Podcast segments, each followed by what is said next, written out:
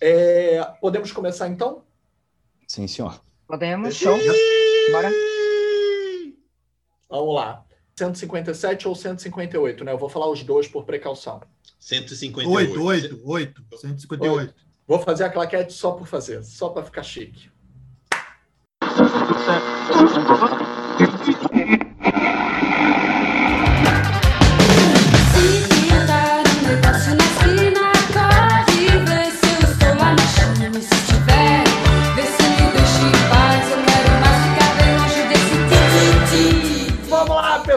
Pessoal! Sejam muito bem-vindos e bem-vindas ao podcast do Cinema em Série. E não, não estamos falando sobre uma metamorfose do Beto Menezes. Essa não é a voz do Beto. Se vocês ouvem o podcast há todos esses anos e ainda confundem a voz do Filipe Pitanga com Beto Menezes, é, sim, é porque eles são muito amigos e se amam muito. Mas vocês tinham que tomar vergonha na cara e parar de confundir as nossas vozes, tá? Então vamos lá. Sem falar em apropriação cultural, eu aqui estou como co-host do Beto para a gente poder falar sobre um filme que está causando frisson. Tanto para falar mal, falei mal, mas falem de mim. Aliás, eu acho que é essa a intenção da personagem, inclusive, como a gente vai ver. Ou para falar bem, tem muita gente também que tá amando o filme. Então, para dividir opiniões e para falar sobre essa é, coqueluche dos filmes em streaming, a gente vai falar de Cruella. E, ó só, tá liberado ser mal nesse podcast, tá? Podem ser perversos, porque a gente vai estar sendo metalinguístico. E para falar sobre Cruella, a gente vai receber em primeiro lugar meu co-host, Beto Menezes. Fala, Beto. Desejo de próxima encarnação na, morrer e nascer com a voz do Felipe Pitanga.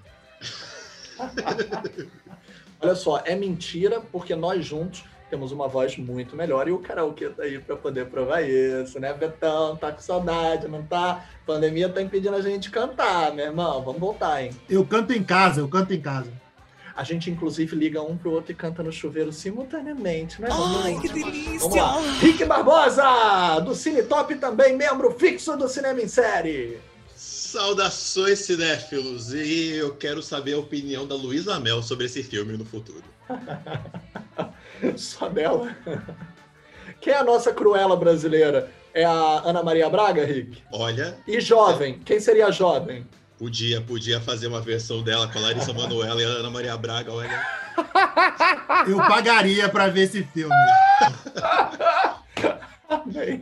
Por Amém. favor, botem nos comentários vamos- o crowdfunding para esse filme acontecer depois. Vamos receber nossa próxima membro fixo do Cinema em Série, Caroline Barbosa, Carol Bardesi. Ai, meu Deus, os atos falhos estão me comendo, mas é porque esse daqui tá permitido ser mal, né? Então, vamos lá. Carol, fala, me mata por ter feito esse ato falho. Caroline Bardesi. A Carol tá tão indignada, tô indignado, que ela não quer nem falar. Depois de eu ter trocado. Gente, tava no amendoim. mundo! Desculpa! Bom, vocês Alô? acham mesmo que alguém que mata cachorrinhos merecia ter um filme?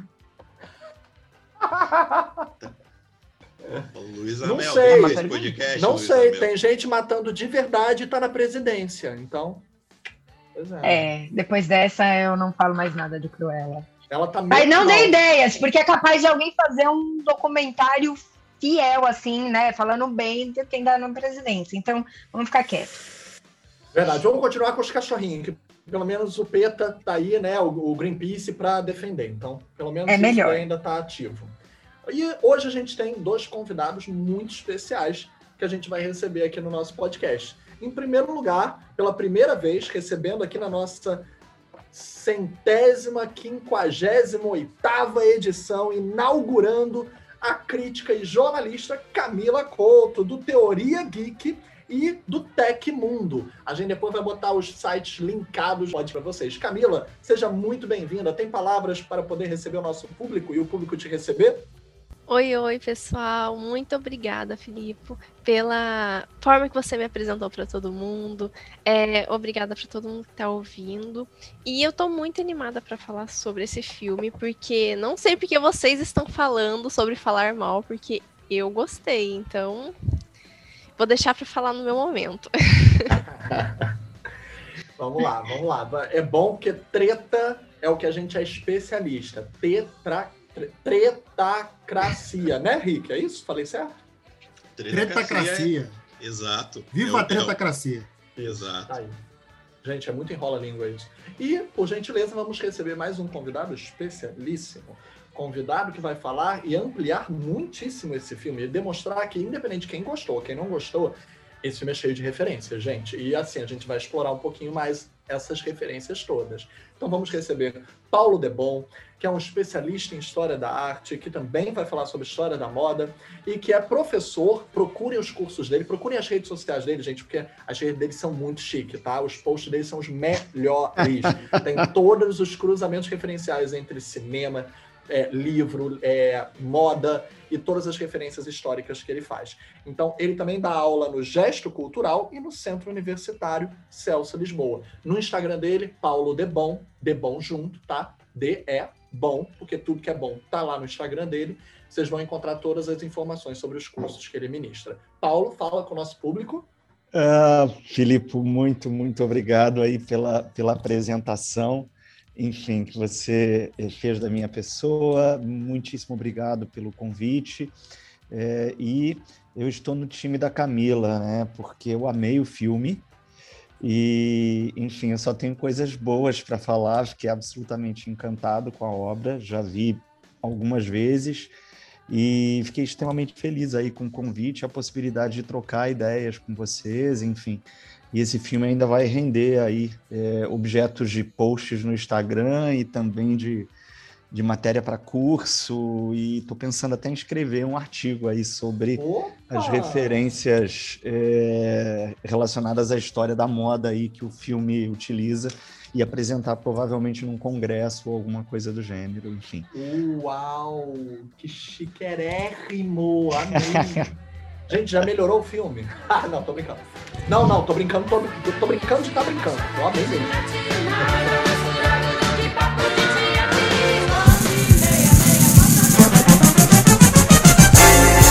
Você sabe, você sabe qual é a última moda da Terra? Sabe qual foi a primeira impressão que eu tive, gente? Que é uma pena a pandemia, infelizmente, mas por segurança tá certo, adiar barra cancelar o carnaval, porque se Malévola foi a fantasia, Malévola e Arlequina, né, foram as fantasias principais dos últimos anos, eu tenho certeza de que Cruella teria sido a fantasia do nosso carnaval. Ah, vai ter um monte de, de cruelinhas da CCXP, né, quando voltar. Porque se Gente, tivesse, já tá né, cheio de tempo, cro- cosplay. Já o pessoal da quem faz cosplay, um monte de gente já postou, assim, já. O pessoal tá, tá dentro Mas disso. Não, é. Nossa, eu cortei o Beto, Ah, gente. eu- desculpa. Tá por dentro Não, do fala, Não, é fala. o procedimento padrão de cinema e série.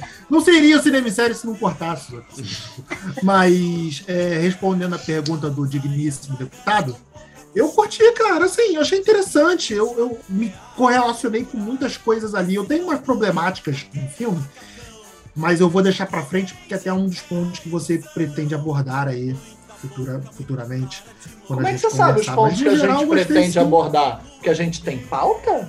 É porque, é porque incri- por incrível que pareça, esse é um podcast com pauta. É uma raridade no cinema em série, mas é um Em podcast com cento e pauta. poucos episódios é a primeira vez que isso acontece. Pois é, Tem nessa pauta? indústria Vem não, vem não, que eu já fiz pausa aqui também. Verdade. Verdade, Não, não. Carol. Obrigada. Mas é, eu achei ele, não, achei, achei ele interessante, é, muito, muito principalmente carregado pela Emma Stone, né, cara? Acho que o, o Star Power ali surtiu muito efeito. Ela carrega muito o filme, né? Não à toa ela, ela investiu pesado nesse filme, né? Eu acho que ela tá como produtora executiva desse filme também. E valeu, porque ela carrega o filme, né? Ela dá carisma, ela, ela, ela vende a história muito, faz com que você compre a história muito bem. É mais potente a metalinguagem ter duas Emas no filme? Se não fosse ter uma Emma é, Stone e uma Emma Thompson, não valia? Não, não correlacionei esse ponto, não, mas assim, tipo, acho que, que a- o trama ali da, da- das duas, né? A correlação, meio, no- no- meio novelístico, né? Meio aquele folhetim, mas é, pro, pro- pro que a história se propõe é divertido, achei, achei divertido. Você compra a história muito bem. Carol, quer aproveitar? A deixa? Olha, ah, na verdade. Quer aproveitar que você me cortou e falar? que eu já cortei, né? Falando aqui, mas tudo bem. Pessoal, não, é Disney, a Carol vai amar. Então, convenhamos. Eu não sei porque eu caí na, no conto das pessoas E eu acreditei nessa. Nossa, era o melhor filme que a Disney já fez de é, live action. Eu realmente, pessoal, como eu começou a comentar, pipocar assim, nossa, muito bom, muito bom, nossa, me surpreendeu. Eu falei, caramba, né? Vou. Eu não tinha expectativa. E a minha expectativa foi no alto. Por conta disso, eu acho que eu me frustrei um pouco, porque eu não achei que estava condizente com o que as pessoas estavam falando. Nossa, que era o melhor filme até o momento. Não é um filme ruim, mas eu achei ele muito arrastado no começo. Muito. Tipo, daquele que. Falei, aí, né? Que horas começa? Entendeu? Alguma coisa a ter. Enfim, é bom. Que horas ela volta? Com 15 minutos de filme, a Emma Stone sai da narração em off e aparece na tela com 15 minutos de 2 horas e 17. Então, isso eu não cronometrei, não, tá? Mas assim, eu acredito. Foi bem algo assim, aí, tipo, entendeu? Então, esse arrastado, eu achei que. Não é que é ruim, mas eu acho que cada um, eu já falei um monte de vezes, eu acho que cada um tem o seu estilo de filme preferido. E esse tipo de filme arrastado não é algo que conversa muito bem comigo. Eu prefiro, um, né, um pouquinho mais de ação, um Mas você, pouquinho achou mais. começo, mas você achou o começo dele arrastado, Carol, mas o meio dele ali você não achou divertido? Porque ele entra numa pega, ele entra numa pega meio oi- oito mulheres e um segredo, né? Que, pô, aquele lance de, de, de, de invadir, de assalto, tem uma, tem uma, tem uma. É que eu também não, Mas demora não- muito pra ter para ter esse lance de você falar em que horas, na hora que ela vai. Bom, todo mundo já sabe que tem spoiler, né? Então, por favor, se você não assistiu o filme, pare e vá assistir e volte pra escutar a gente. Você falar na hora que ele pega que a, a- vai pegar a joia? Pois é, o lance da joia, o lance da, da tipo. Tá, da- mas isso é muito cena da- depois, assim. A cena lá do, do. Uma hora de que filme. Ela taca fogo no vestido. Não, não, ela não. Uma a hora de cena, filme. a cena da joia se dá mais ou menos aos 42, 43 minutos. Então, até os 42, 43 Que ela, minutos, acho taca, que ela taca fogo no vestido? Não, É. taca fogo é uma hora. A ce- é a cena, é essa cena, essa É. cena, essa cena assim. Até essa- começar essa, sequência, parte que né? ela começa a se mostrar, entendeu? Acontece alguma coisa. Tipo, você fica lá. Vamos pôr assim, gente, enfim, ser 40, uma. Mas até aí, são 40, no mínimo 40 minutos que eu fiquei assim, tipo, parado, olhando pra tela e comendo pipoca. Tipo, então. Mas é o que eu disse. Não é que é ruim. É um filme que não conversa com, comigo. Entendeu? Tipo, eu não gosto de algo muito assim. Muito conversa, muito. né, vamos ver o que vai acontecer. Por isso, Ele, ele tem uma coisa de contextualizar a Cruella pra gente, né? Esses 40, esses 30 minutos iniciais, uma meia hora que ele faz, ele faz essa infância da Cruella até a juventude pra contextualizar até a cena até ação. porque Eu tenho essa, essa- esse vácuo. É, então, eu acho que eles fazem muito isso com medo de, nossa, a gente não pode realmente. A Cruella num filme matava cachorrinho, né? Então a gente precisa pisar aí em ovos um pouquinho pra não ficar algo muito estranho, né? Como assim? A gente vai fazer um filme de uma vila tão pesada? Porque tudo bem você matar. bastante ela, né? Tipo, Exatamente. justificar É, você podia matar a, a personalidade. A- a- até, por exemplo, é, Malévola, tudo bem você querer matar uma princesa, né? Humano, tudo bem. Agora vai matar cachorro. Tudo ok.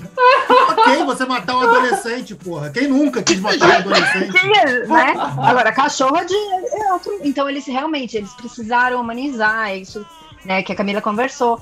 Então, eu achei que. E tudo isso, esses pisarem ovos, até começar alguma coisa, Adolescente até você pode, mas o entender. cachorro não.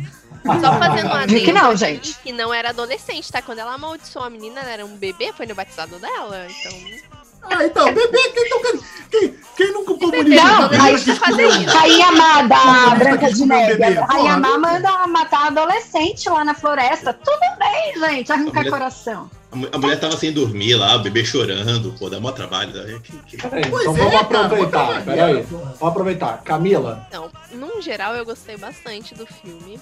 É, só no final que eu fiquei um pouco preocupada, principalmente é porque eles ficaram com isso, né, que eu falei de humanizar ela, justificar como que ela se transformou. E no meio do filme ela mostrou que ela não ia despelar os dálmatas pra fazer casaco pra ela. Então ela não é essa pessoa que a gente conheceu no 101 Dálmatas. Então, nos próximos filmes, como é que eles vão transformar ela nessa megera? Nessa, essa que ficou minha preocupação final, porque ela não é boazinha, né? Ela tem um quê, né? Uma personalidade é um pouco malvada, mas ela não é malvada o suficiente, pelo menos foi isso que eles deram a entender no filme, pra querer matar os animais, né? Então, eu fiquei com o pé atrás com o Ô, final. Camila, Eu- Pô, Camila, desculpa, mas eu entendi que, tipo, o filme justifica o porquê dela, dela caçar dálmata, sabe? Tipo, tem o dela aí com o lance da, da, da mãe ter matado a mãe que não era mãe, que depois descobriu que não era mãe, mas sempre foi mãe, então, porra. é, eu, eu entendi que justificou. Justificou que não precisava ser justificado, né? mas tá. Mas justificou o, o ódio dela por dálmatas, né? Então, é, justificou em partes, porque mostrou uma motivação pra ela odiar o Dálmata, só que no final ela acolhe os Dálmatas. Ela ali, do momento que ela pegou o Dálmata, o Dálmata tava com uma coisa dentro dele que ela queria. Ela poderia ter muito bem matado ele ali, arrancado o colar, vestido o colar, foda-se o Dálmata. Ai, pode falar palavrão? Pode, lógico. Aqui é o principal só lugar que você pode. Fala, palavrões são estimulados. Fica à vontade. Olha só, Brasil Essa porra, hoje em pode dia. falar nessa. Fala nessa porra à vontade. Brasil hoje em dia é palavrão no mundo, tá? A gente não é aceito por nenhum aeroporto. Você diz assim, sou brasileiro, eles, eca, nojo, sai, show. Exatamente, né? Enfim. Então, É, Basicamente, ela poderia ter aca- vestido a carapuça de Cruella do 101 Dálmatas ali. Ela poderia ter matado eles, fe- feito o desfile dela com os casacos de pele ali. Ela poderia ter iniciado o 101 Dálmatas ali, né? A, a Cruella dos que a gente conhece ali, né? A, Mas não, gente, ela não fez então você. a não Camila vê- é tão fofa que a gente não. não- é, eu tenho que te avisar, né, Camila? Porque a Camila já foi minha aluna. A Camila é muito fofa. E eu tô prestes a ser bem malvado com ela. Camila, é, a gente pode registrar esse momento no podcast em que você disse que sim, tinha que haver um momento no roteiro em que sancionasse que é legal ela matar cachorros. Vocês viram, né? Ela defendeu. Não, não, Mata- É isso que ela Ou disse. seja, Amanhã mata vai estar os sendo. cachorros. É assim que vai estar nas manchetes. É Amanhã na sensacionalista. manchete tá dessa forma. Camila Mano, fala foi a Carol. A Carol não que defendeu. matar cachorros. A É, Carol eu- defendeu matar A adolescente. Carol Falou que o fim da matar picada era matar cachorro. Agora a Camila chegou e acabou com o fim da picada, porque não tem mais limite, entendeu? Acabou. Eu e a Carol Olha vamos só, as gente, meninas e sair lá debater. Vamos, Camila. quando a gente chegou na meta, a gente ultrapassa a meta. Matou adolescente, agora mata os cachorros, porque não pode Gente, poupar. É, é, é um atrás do A outro, Guila- é assim. Camila e Carol aí nadando de praçada, pô. Pois é. Nada. Gente, pra aliviar isso, eu vou passar pro Paulo, porque alguém tem que aliviar essas sanguinárias, né? Pelo Tá amor de bom. Deus. Paulo, tá É. certo aí matar todo mundo? Não, não, vamos lá. É, bem, vou pegar dois ganchos aí a partir da fala da Carol e da fala da Camila. É, me chamou, a primeira vez que eu vi o filme, é, me chamou a atenção o fato de que o filme ele, ele dá uma, ele tem uma engrenada legal logo na abertura, que é a Estela criança. E eu acho que o ritmo ali tá bom. A partir do momento que a Emma Stone aparece como Estela adulta, até a entrada da Cruella, naquele momento em que o vestido pega fogo, é, aí eu acho que tem um probleminha. Tá? E que o filme parece que ele entra ali num, num ritmo meio lento, sei lá, dos 12, 15 minutos até mais ou menos 42, 43, que é quando o vestido pega fogo, e aí o filme vai super bem até o final. A minha impressão é que, na verdade, é, eles reescreveram completamente a personagem. Ela não é vilã. Ela, ela é uma anti-heroína. Né? Então, assim, eu acho que quando eles justificam a questão, ela não vai matar os cachorros, é, ela vai fazer de uma outra forma, etc., eu acho que já é um gancho é, para que num outro filme, e que está em, em pré-produção, inclusive, é, ela não venha como vilã que vai matar cachorro. Até eu vou ficar bem decepcionado se ela vier com, como a antiga Cruella. Eu acho que eles deram uma nova cara para a personagem. É, ela não é vilã, para mim ela não vai ser vilã. Ela é uma anti-heroína, ela é um ser humano Paulo, ela é um símbolo daquela, da- daquele rebeldia punk rock do, da Londres dos anos 70, 80, né, cara? completamente, completamente. Porra. e que ela expressa super bem. É, até outro dia eu li um post que falava: ah, a personagem é bipolar. Não, ela é um ser humano um pouco surtada, só isso, entendeu? E ela É o brinca com brasileiro isso. na atualidade. É meio por aí. Andamos bem surtados. Estamos. mas olha, quem não tá surtado. A Camila não falou tá, algo tá interessante. É, o surto dela é um mecanismo de defesa, né? Eles mostram um lugar de opressão na infância dela, de eh, abandono, eh, de invisibilidade que a mãe dela praticamente quis jogá-la no lixo, né? Então existe ali um lugar de resistência, né? Nessa empáfia dela, É muito anarquia, bem londrina mesmo do punk rock.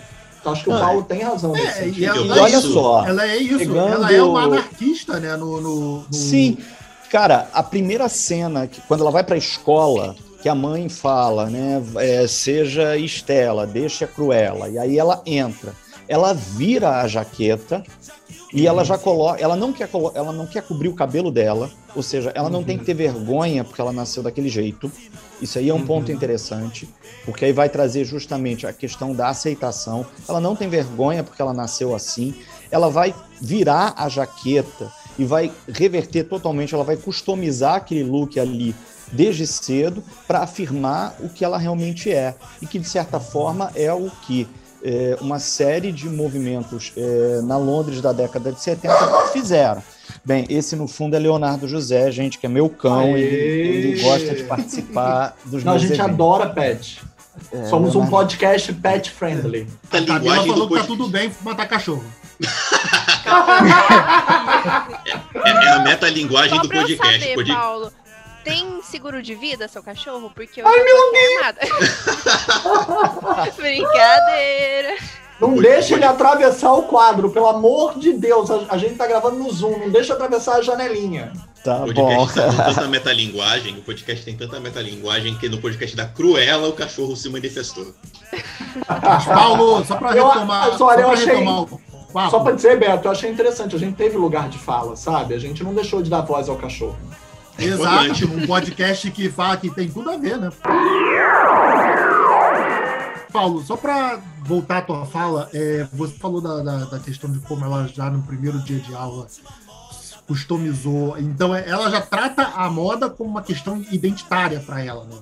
Sim, assim, quando eu revi o filme, depois eu estava vendo as fotografias na, na internet, é, tem um diálogo ali das formas com que ela vai é, criar os looks dela na infância com o que ela está fazendo depois.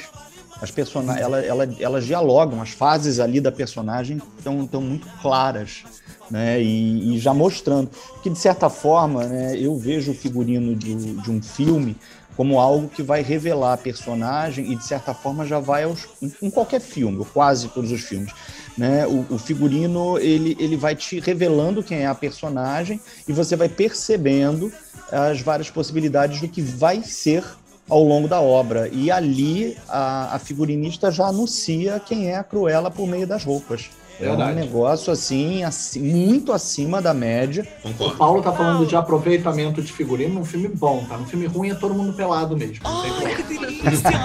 O Paulo falou que o filme tava muito bom e a Carol falou que não tava tão bom quanto todo mundo tava falando. Só que o que eu percebi é que eu tava pegando na, a peguei pra comparar com Malévola. Então, assim, pra mim o filme tá ótimo, tá? Ah, é melhor do que Malévola. Eu Por concordo com você, eu odeio Eu Malévola. acho, é muito, muito melhor do que não Malévola. Pô, muito. Porque eu Viu, gente? Olha como gosto é Jolie. gosto, gente. Porque Eu não vou nem eu Mesmo com o carisma vocês. da Angelina Jolie como a personagem, Ai, gente, o Cruella é muito melhor. Eu imagino que a Carol deva gostar, não sei, tá, Carol? Tô chutando que mais do Malévola, porque querendo ou não, é, ele já começa na história. Ele apresenta quem era a Malévola e na primeira meia hora, ou até menos, 20 minutos, quem, o que, aconteceu a Malévola, por que, que ela se transformou na Malévola. E já entra na história que a gente já conhece, que é da Aurora, que é a Bela Adormecida. Então, tipo, já é um, um jardim conhecido ali. Então, todos os acontecimentos que, que rola, a gente já conhece, então tudo bem eles colocarem uma ação a mais, uma luta a mais, porque já é algo conhecido podendo dar a ação que ela quer. Já no, na Cruella a gente não conhecia nada, pelo menos eu não conhecia muito da história dela. Só a animação em si, 101 Dálmatas e a adaptação da Glenn Close, só. E O também resto- porque o momento, quando o 101 Dálmatas é apresentado, ela já tá bem estabelecida, né? Ela já é aquela rainha ela da já é moda. Sim. estilista, ela já é, é forte, na, já é grande. Então, meio que a gente não conhecia nada. Eles precisaram apresentar tudo pra gente apresentar a ela criança, os traumas, como que ela sobreviveu até ali, né? Que no caso foi nas ruas, né? Roubando e tudo mais. Como que ela se transformou devagarinho na Cruella, chegando no ponto de virada. Então foi um filme inteiro só de explicação.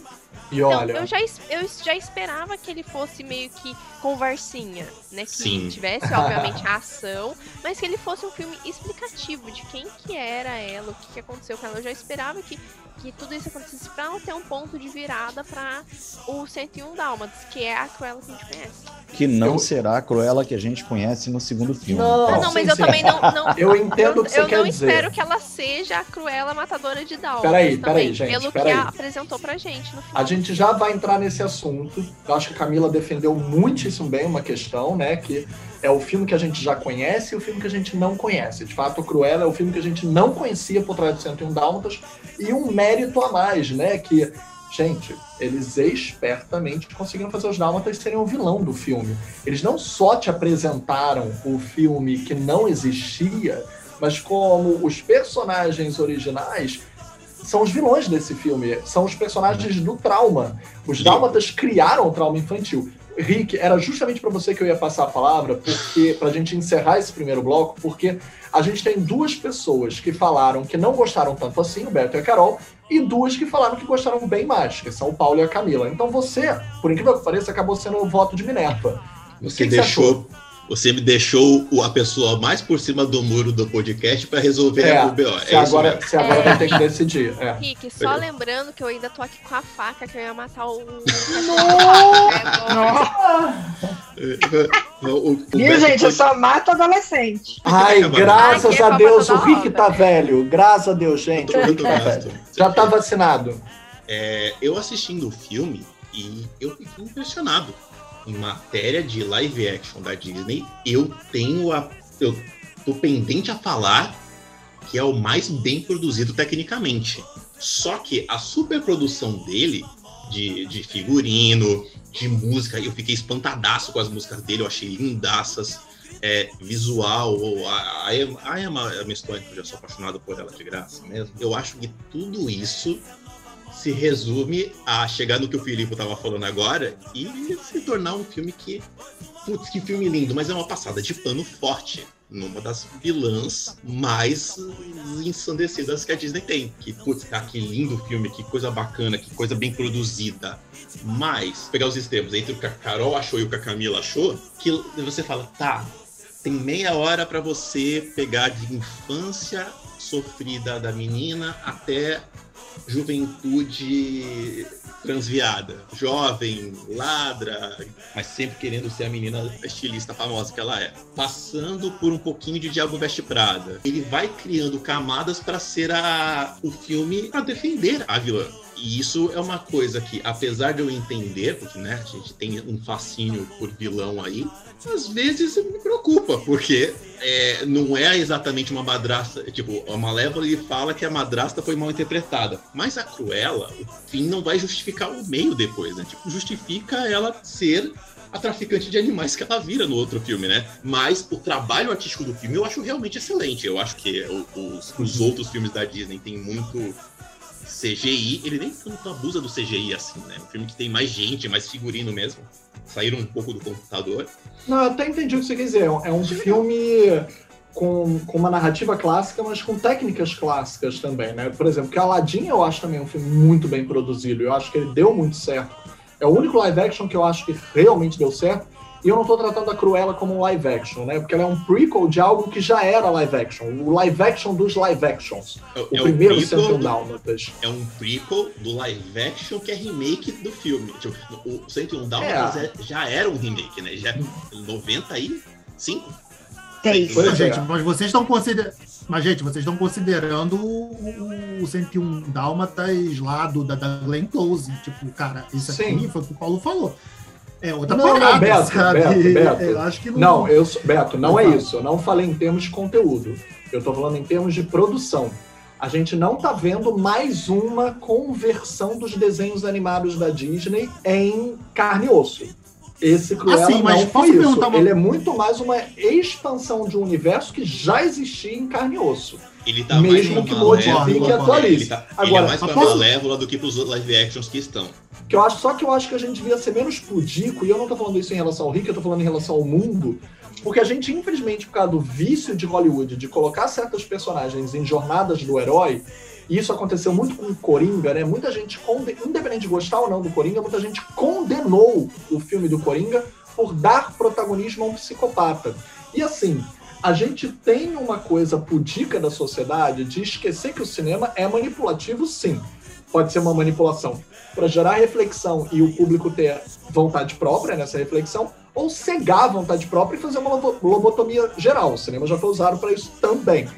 Agora, a jornada do herói é um instrumento muito poderoso, porque ela dá para a personagem central toda a gravidade, a força gravitacional de um mundo girando em torno dela. E isso é uma coisa muito umbiguista.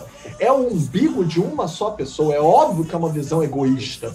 E quando a gente coloca a pessoa que tenha qualidades que sejam reprováveis ness- nesse lugar, pode ser um lugar muito poderoso, sim, claro. O problema é a gente não confundir, botar essa pessoa num lugar de idolatria, o que é diferente, de um lugar de uma narrativa, ponto. Porque cinema europeu bota mil É. pessoas reprováveis dentro de uma narrativa que vai ser centralizada nela. Las von Trier que Tá diga. Porque falar sobre pessoas que matam cachorrinhos pra fazer roupa é politicamente incorreto, sim. Agora, mais do que dizer, ah, é politicamente corre- incorreto, é mimimi ou etc., acho que a motivação já não é mais a mesma. Não dá mais pra aquilo ser crível. Tem que ser colocado realmente num outro lugar.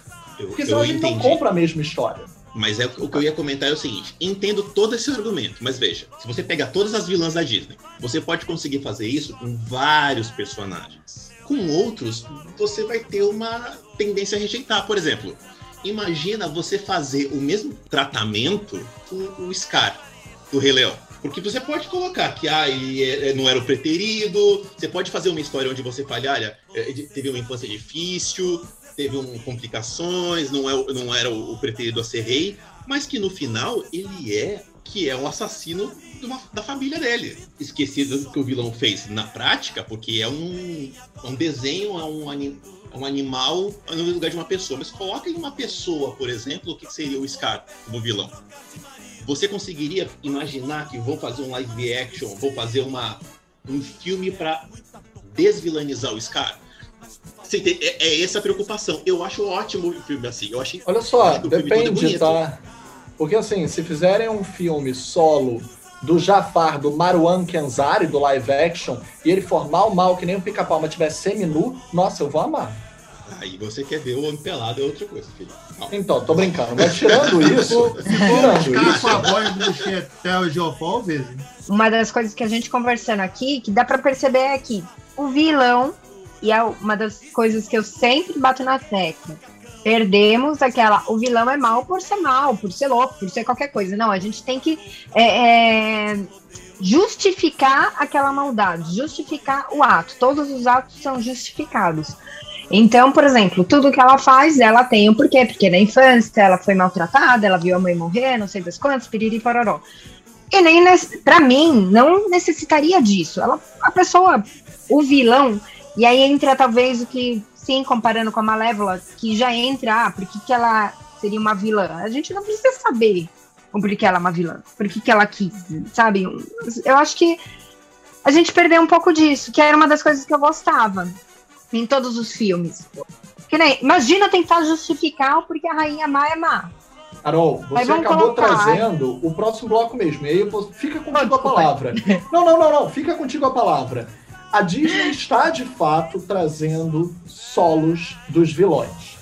Não só a Malévola como a Cruella, agora já está se adiantando que o live action da Pequena Sereia deve dar para Úrsula, que de fato é uma das melhores vilãs da história da Disney e que vai ser interpretada pela Melissa McCarthy, que se ela interpretar de fato tão bem quanto está se prevendo, já estão prevendo contratualmente um filme solo para Melissa McCarthy como Úrsula. Isso sem falar que o Gaston e o LeFou do da Bela e a Fera vão ganhar seriado pro Disney Plus. Isso se a gente só falar da Disney princesas, porque se a gente falar da Disney Marvel, se a gente falar da Disney Star Wars, os vilões estão ganhando protagonismo. O, a Marvel botou seriado pro Loki, é, a- a- não é a Marvel Studios, né? Mas a Marvel Quadrinhos com a Sony fez vilão do. fez filme do Venom, vai botar também o Morbius. Então, assim, os vilões estão ganhando cena, estão ganhando espaço. Pergunto pra vocês, o que que isso reverbera na nossa atualidade? Vocês acham que procede? Por que a gente tá tão curioso pelos vilões? E aí eu acho que a Carol pode continuar, Carol. É, precisa justificar? Tem diferença entre a gente dar camadas pro vilão? Porque, por exemplo, se a gente lembrar dos vilões do Homem-Aranha, eles todos eram psicopatas. Todos, eram, to- todos eles eram esquizofrênicos, maluquinhos, nos primeiros filmes. Nenhum tinha outra motivação senão ser louco. E isso também cansa. Apesar de serem bons filmes, o terceiro cansou, todos são loucos, ponto. A única motivação, louco, ponto. Mais ou menos, né, Filipe? Porque os, os vilões do Homem-Aranha, tirando o, o terceiro filme horrível, mas no 1 e no 2 era, claro, a metáfora com o poder e a responsabilidade, né, cara? Tipo, tanto o Duende Verde quanto o Octopus foram é, tomados pelo. to- tomados, entre aspas, pelo poder, né? Sabe? Sim, mas aí eles enlouquecem. E no terceiro tem mais um Duende Verde que também enlouquece. O único que não é psicopata ou esquizofrênico ali é o Homem-Areia. Porque ele é um ladrão, ponto. E tem família, ponto. E tem redenção no filme, ponto. Exato, né? E que todo mundo esquece. Depois, o Lagarto, na, na seguinte, o, o- até o Electro, nossa, eles não conseguem deixar de usar o, ar- o arquétipo esquizofrênico. Aí a Carol tem razão. Deixa a porra do vilão ter outras motivações, outras camadas. Agora, eu acho que tem diferença entre ter camada e ter que ficar justificando cada ato. Olha, calma, ele era bonzinho, ele só é traumatizado. É, é o que eu estava falando. Tem vilões que você pode fazer isso. Tem outros vilões que é muito complicado de você dar essa camada de humanização. Porque é um Mas lugar... eu não acho nem que é só complicado, eu acho que é desnecessário, sabe? Assim, tipo, Uhum. cara, pra quê? Você extra... meio que você deixa aquele cara de ser vilão. Carol, É. ó, dinheiro. Sempre que você se perguntar por quê, a resposta é sempre Pensa na grana. específica para o Paulo sobre esse bloco.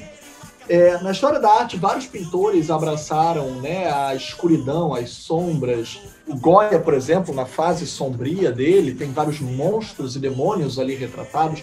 E tem uma beleza muito grande nos demônios, né? Não só os próprios renascentistas adoravam figuras sacras ali em trazer o céu e o inferno, o diabo, a- as várias rodas do, do, do inferno, né? Os sete círculos do inferno. E eu vou também te perguntar socialmente, a gente está precisando dessas matizes de novo, Paulo? Já que eu mencionei o Yoda, né? A- vamos lembrar, gente, já que o Rente, os Jedi são os maiores aristocratas, tá? Eles não têm nem um pouco de democracia. Ali não tem democracia. Os Jedi também estavam fadados a errar. Pergunto, Paulo, a A gente gente- estava precisando desse equilíbrio? Em vários momentos da, da história, em termos de expressão estética, eh, nós encontramos essa, essa relação aí com, com esse eh, lado negro da força, digamos assim. né? você citou aí o, o Goya, que eu acho que traz isso muito bem, principalmente eh, nas últimas duas décadas eh, de vida. Goya sempre foi muito fascinado assim pelo, pelo dark side, né? Pelo que estava muito à margem, desde a pintura das pinturas dele do, dos asilos, dos loucos, que depois várias outras pessoas vão trazer também.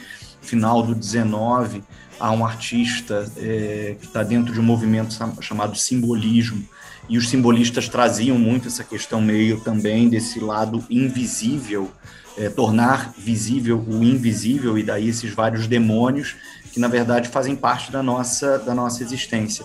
E aí eu penso também no Francis Bacon já no século XX que traz isso também de outra maneira, mas eh, vai resgatar esse lado mais eh, sombrio aí da, da existência. né? E eu acho que de certa forma eh, trazer os vilões e repaginá-los de certa maneira, é, eu acho que segue muito dessa linha, sim.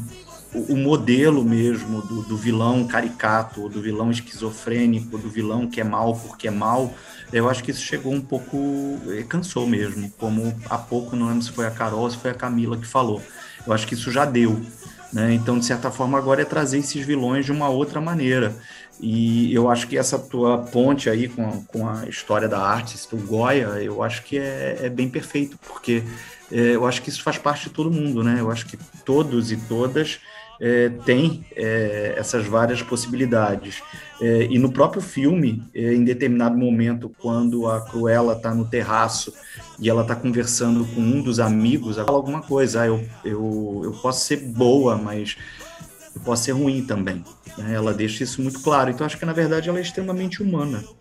né? Eu acho que o filme faz isso. Ele humaniza essa, essa personagem e ela tem o seu lado bom da força e o lado negro e tá tudo ali misturado, né? Como as pessoas geralmente são. A gente tá reclamando do filme agora ter essa passada de pano do vilão, mas o problema era o cinema antigamente não só ter só ser maniqueísta, né? Mas, Sim. gente, a gente sempre preferiu os vilões, né? Porque, assim, quanto me- é, é a teoria do Batman também. Quanto melhor o vilão, melhor a história do Batman. Paulo que o diga aí com, a- com o quadro de Batman atrás dele. Sim, né? O- não, os vilões, eles sempre eh, geram uma certa fascinação. Se parar para pensar até fora da- das animações ou dos quadrinhos, eh, quando a gente pensa em Amadeus, pelo menos para mim, o que, que marca mais em Amadeus? É o, é o Mozart ou é o Salieri? É o Salieri, né? marca muito mais. Contar a história gente- do mocinho através do ponto de vista do invejoso, né? Do, Sim, entre aspas, do vilão. É, A e- gente também tem uma fascinação pelo, por esse lado, pelas, por essas transgressões, né, cara? Pelo, pelo, pelo vilão. Breaking Bad é tudo isso, que é isso, né, cara? É uma Sim. série sobre o cara vilão, pô. Sim, e que no início do Breaking Bad a gente fica tadinho do professor que tá lutando para dar um- uma, me- uma melhor condição de vida para sua família depois que ele partir. A etc família quando morrer, né? Tipo... É, a gente fica. Aí, cara, quando chega ali pela segunda exato. temporada, é, você começa a olhar e fala assim: nossa, mas esse cara é muito mau caráter. Mas é, É, isso. Aí, à medida que exato. vai passando, você vai ficando, nossa. Eu achava que era um pobrezinho, mas agora eu odeio esse cara. E a série ele é maravilhosa gosto, né? isso. Tem um céu na internet, misógino, que diz que a Skylar é o verdadeiro mal do filme. Que ela é o que impede ele de completar a metamorfose dele mais cedo. Gente, quem é psicopata de vilanizar a Skylar? O Walter White, ele é literalmente o diabo, né, cara? Tipo, é a representação É. do diabo, é careca, de, de cavanhaque, sabe? Pô, Breaking Bad é um filme que poderia ser feito no Brasil jamais, né? Breaking Bad não dá certo no Brasil. Porque toda a trama do Breaking Bad se baseia em eu preciso de dinheiro para fazer um tratamento de câncer. O tratamento de câncer se faz de graça no SUS. Pronto, acabou. tudo. e todo mundo precisa Defenda a de porra dinheiro. do SUS, Brasil. E todo mundo precisa de dinheiro para outras coisas. E, e já desviam aí para muitas outras mais. Fiz meu momento, entro de jabá ah, pelo SUS aí, defendo o SUS. Vivo o Vai. SUS. Eu queria passar para Camila, a nossa vilã da edição, né, que assumiu o manto com gosto. Mas que vai ser a Coitada da preferida, né? Não, isso é bom, Vocês vão gente. ter que me dar um, um casaco de dálmata, gente. Ah! Porque as pessoas gostam das vilãs, né? Então, Camila, te perguntar, é, o fascínio que a gente tinha, até mesmo essa relação afetiva com as vilãs nos filmes das mocinhas, das princesas Disney, está sendo bem representado por essas vilãs agora? Você gostou do filme? Você ta- talvez até você entende o filme como uma ponte e quer talvez que ela seja até mais má. Tá faltando um filme de vilão mais perverso? Olha, na verdade, eu acho que eu vou até me explicar aqui, porque não é que eu queria que ela fosse bem má, é que eu, na minha cabeça não tava encaixando esse final dela com o 101 Dálmatas. Pra mim não tava batendo. Então, ou eles teriam que no próximo filme deixar ela mais má, ou manter ela no nível que ela tá, que é ela sendo humana. Isso era uma normal. pergunta que eu ia te fazer, Camila. Você não vê a Emma Stone virando a Glenn Close? Eu, porque eu, eu consegui, Olha. no final, eu consegui meio que fazer essa ponte. Eu, eu, Essa ponte longínqua. Essa ponte longínqua, assim, tipo, por exemplo, só pra desviar um pouquinho, Uhum. pra- pra voltar um pouco de- pro Star Wars, que a galera fica muito puta do, do, do Luke Skywalker no episódio 8, né? De ver ele deprimidão lá, tá, velho, encostado, broxa tal. Mas ele. Mas eu consigo ver aquele cara do final do Retorno de Jedi virar esse cara no, no episódio 8, sabe? E a galera não, não, não consegue fazer essa ponte. Então, eu. Não é que eu não consiga ver a Emma Stone se transformando na Glenn Close, né? Na personagem. É, eles até podem fazer isso, mas eles vão estar meio que quebrando tudo que eles construíram no roteiro do- desse filme. Porque se fosse pra transformar ela no que a gente já conhece, eles poderiam ter feito isso agora.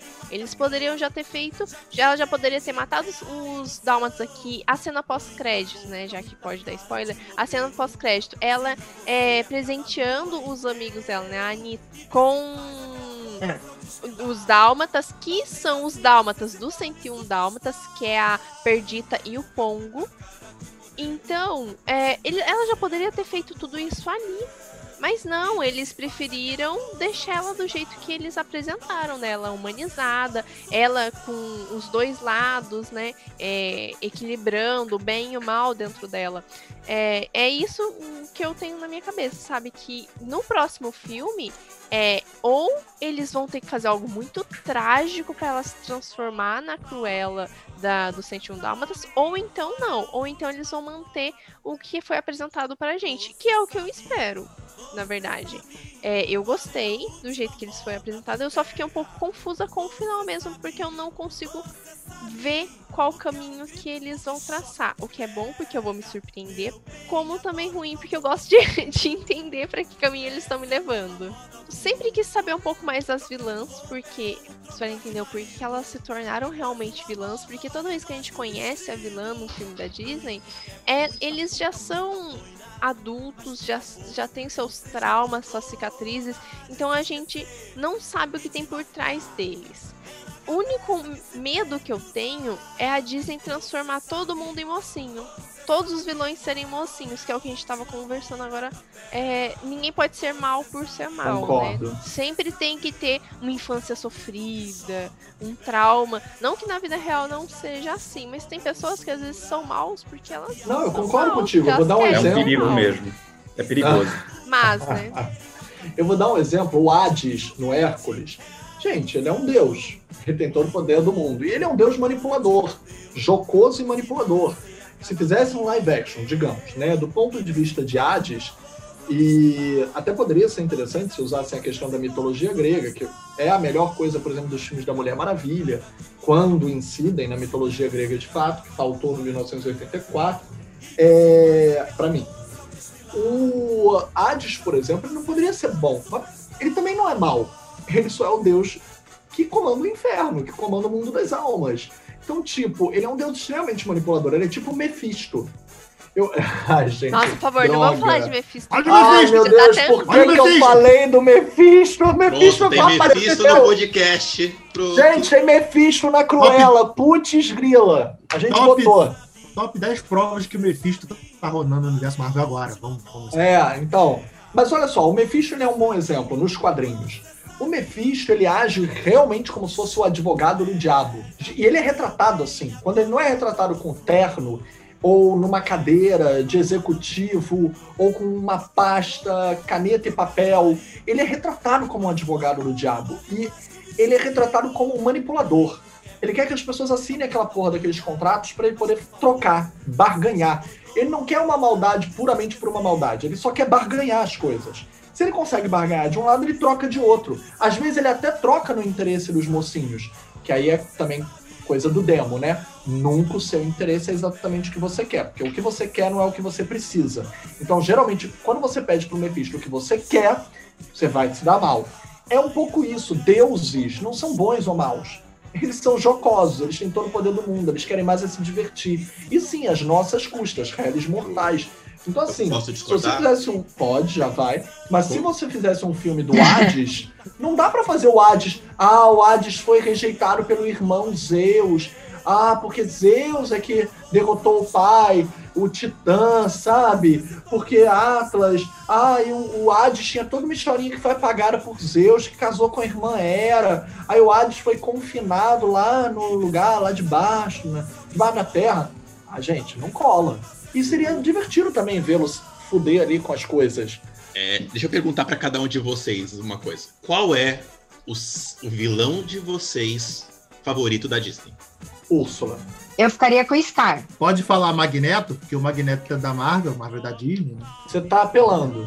Tá, tá apelando pra caraca, mas tá e bom. olha, apelando pra Força aí, caramba, porque quem ouve essa porra desse podcast e vê ele vender a alma pra descer, chegar aqui na minha cara, que sou Marvete, e dizer que o vilão favorito dele é o vilão do meu grupo de super-heróis, vai se catar, tá ouvindo? Vai Não, mas eu gosto, eu adoro o Magneto. Eu adoro É. o Magneto, cara. Vai lá, O problema Paulo, do Magneto pra mim é, é, é conteúdo, Olha, não é forma. Eu vou, eu vou colar de dois colegas aí. né? eu diria o Scar, com certeza, e eu vou concordar e botar o Magneto também. Ai, Não, gente. Chupa Porque- aí, sociedade. Eu vou de Scar também. Mas por que, que eu perguntei isso pra vocês? Porque Scar, Magneto, é, a Úrsula, esses vilões que nós comentamos aqui, é, veja vocês, esses vilões, eles já têm motivações definidas nos filmes. Não é exatamente que nem o, o, o Hades, que a gente só sabe que ele é um, um deus do, inferno, do, Hércules. As os outros vilões são baseados em algumas outras coisas, mas o Scar é baseado na inveja. A- o Magneto, ele tem a posição dele definida.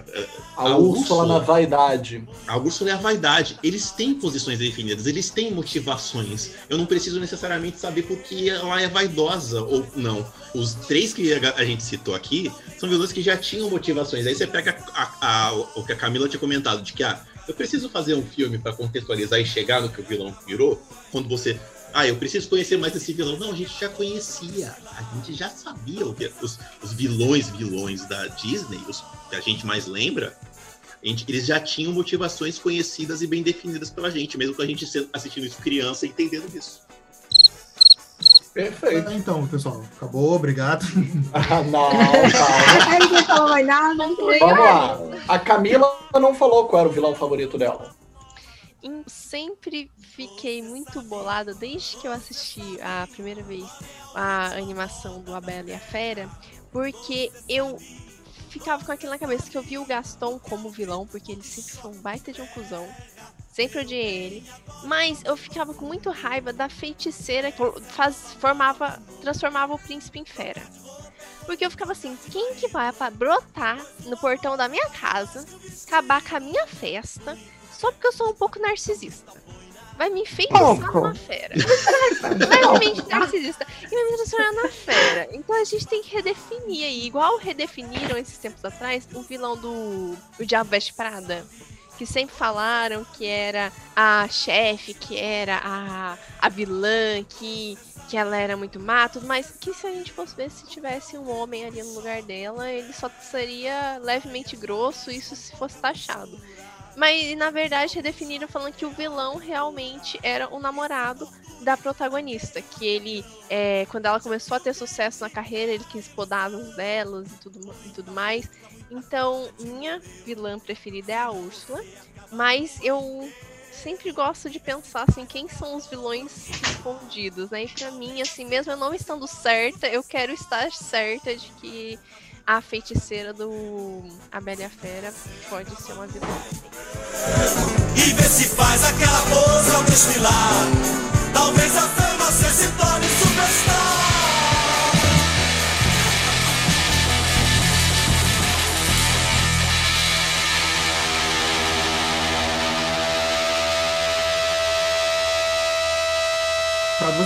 Tiveram essa, essa uma, umas vibes de Diabo Veste Prado durante o filme, não, cara? Eu tive Então várias. esse é o próximo Ah, bloco. Pelas Vamos- roupas, né? Até Não, não, mesmo a tá, motivação. tá, principalmente, principalmente pelas roupas, mas a motivação dela, exato, Sim. é, porra. aque- aque- aquela aliança que ela, que ela faz com a jornalista, né? No, que até É, eu a relação, de né, tarde. chefe-funcionário, bem.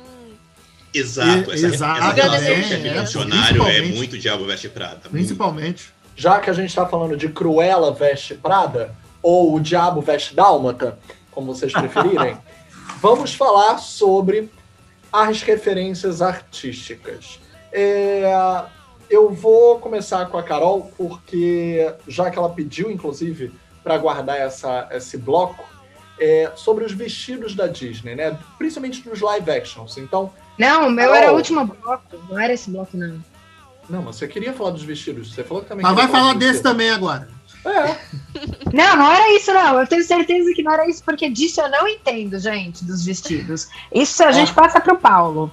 Tá. Não, eu achei calma. tão maneiro o vestido do, do, de, de lixo, do jornal de lixo. Eu achei Não, eu achei cara. sensacional o Paulo falando, não, porque tem conexão com aí, eh, tipo, com os tempos de vida dela lá quando na infância. Eu, nossa, não E reparei olha, nada disso, gente. Eu não assisto filme mesmo. Como o Beto falou, tem até com o Joãozinho 30. Mas vamos lá. Ah, Tirando isso, eu pergunto em primeiro lugar, antes da gente passar para nossa arma secreta, que é o Paulo, é, Paulo, até para não, contar, não contaminar vocês com todas as referências que eu sei que ele vai trazer, é, eu queria perguntar para vocês em relação mesmo aos figurinos dos live actions da Disney. Então vamos começar com a Camila. Camila, é, o que, que você acha em relação às roupas que foram trazidas até agora nos, no- nos outros live actions? até mesmo para mostrar cultura, né? Mulan tem muito da cultura daquela questão retratada ali, não só territorial, é, nacional, né? Uma cultura oriental, mas também toda uma outra questão de é, ancestralidade, crenças, espiritualidade. A feiticeira tem toda uma roupa própria que é fluida, que se adequa ao poder dela. Mas as outras princesas também. A gente, antes de começar a gravar, a gente falou do vestido da Cinderela. Como é, e tem muita questão também com as roupas, né, no Cinderela. O que, que você me diz em relação a essa. E Aladdin, então, que o diga. O que, que você me diz em relação a esses figurinos? Estão contando bem as histórias dos live actions? Talvez até melhor? Sim, é, eu, uma coisa que eu gosto muito na Disney são os figurinos, né? A trilha sonora deles é maravilhosa, mas eu gosto muito do figurino, porque eles sempre conseguem pegar aquele figurinista, assim, que é muito, muito atencioso aos detalhes, que nem é, agora em Cruella, se eu não me engano, teve a figurinista, chefe, né? Jenny Bevan. E, Isso. mas também tinha uma pessoa é, que via, tipo, só os óculos, só os Ray-Bans, pra ver o detalhe, a miúcia que eles iam pegando, sabe? Pra mostrar realmente a personalidade de cada um em cada detalhe que eles tentam colocar, que nem você falou de Mulan. Eu, eu não sei, eu ainda não sei se eu gostei ou não do, do live action de Mulan. Eu ainda estou em uma, um- uma relação de amor e ódio, mas. Eu adianto, eu não, eu não relação- suporto. Eu acho, eu acho nada, de- eu acho um desperdício de live action mundo. Mas em relação aos Eu figurinos, também eu acho gosto. cansativo. Em relação aos figurinos, eu gosto, porque eles conseguiram mostrar é, a, a personalidade da feiticeira, eles conseguiram trazer é, a Mulan em si, eles, eles mostraram como que ela esconde o seio, já que ela não pode mostrar que é uma mulher. Eles conseguiram mostrar esses detalhes que no- na animação a gente não tinha por que ver isso, né? Já que a animação, claro que é para toda a família, mas tem aquela pegada de tentar atingir a criança, né? E, Perfeito. e então, tipo, eu gosto bastante como a Disney aborda, ah, mostra o figurino realmente como parte da produção e não só ali para ser alguma coisa. Como em muitos filmes, eu percebo que pode ser, muitos não, alguns podem ser um pouco é, não tão valorizados. Vou passar para o Rick. Rick, você acha que os figurinos ajudam a contar essas histórias? E especificamente né, o Aladdin, com toda aquela cultura de Bollywood, você, você acha que o outro assim se destaca também tão bem assim? eu acho legal, eu acho, eu acho bacana do Aladdin porque ele, ele adapta, na verdade, o que já vinha do quadrinho, né? Ele traz para a realidade aquilo que acontecia, eh, o que, o que o, o- a animação tinha. Eu acho maneiro. Mas, igual que a- o Cam- Camila falou, de você imprimir na tela a cultura japonesa, aquelas vestimentas, eu acho muito legal no Mulan. Embora eu também tenha problemas com Mulan. Eu não é um a o live action que eu mais gosto. Mas eu acho interessante, assim, essa, essa composição de, da- do figurino falando pelo personagem. Até desaguar agora no Cruella. Eu, eu fiquei realmente. Eu não entendo nada de moda. Né? Eu tô, tô aqui em casa desde o começo da pandemia usando moletom e chinelo. e eu estou maravilhado por que que eles fizeram, porque fazer aquela história de alta costura e de figurino, de falar pelo figurino. Eu achei lindão. E, e botar isso naquele contexto meio punk, que nem o Beto lembrou que a Emma Stone ela é meio punk no filme.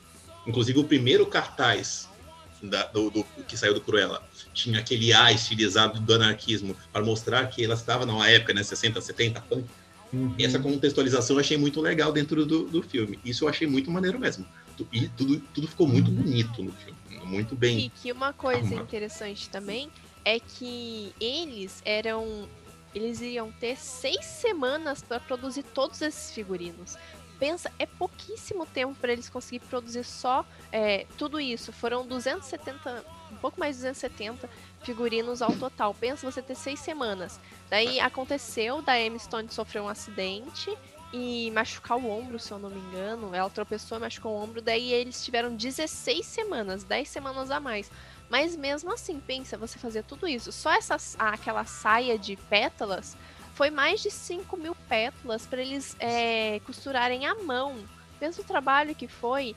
É, se- antes da gente começar aqui a gravar, o Paulo tava com uma a imagem dela no fundo, né? Que é a imagem dela com aquele vestidão, aquela cauda cheia de pétalas. Pensa no trabalho que foi é, costurar pétala a pétala à mão no vestido. É, foi, foi, eu acho que 10 metros só a cauda, 10 ou, ou 12 metros só a cauda. Então, tipo, é muito trabalhoso e muito detalhe. Pensa, eles poderiam Eu, ter eu não eles sabia. poderiam muito bem pegar um tecido vermelho desenhado com pétalas desenhadas e falar, tipo, é isso aí. Não, eles foram lá e, costuraram uma a uma, né? Um Não, é verdade, eu não sabia, eu não sabia, eu não sabia essa informação. A gente fica maravilhado da Disney fazer esse tipo de coisa.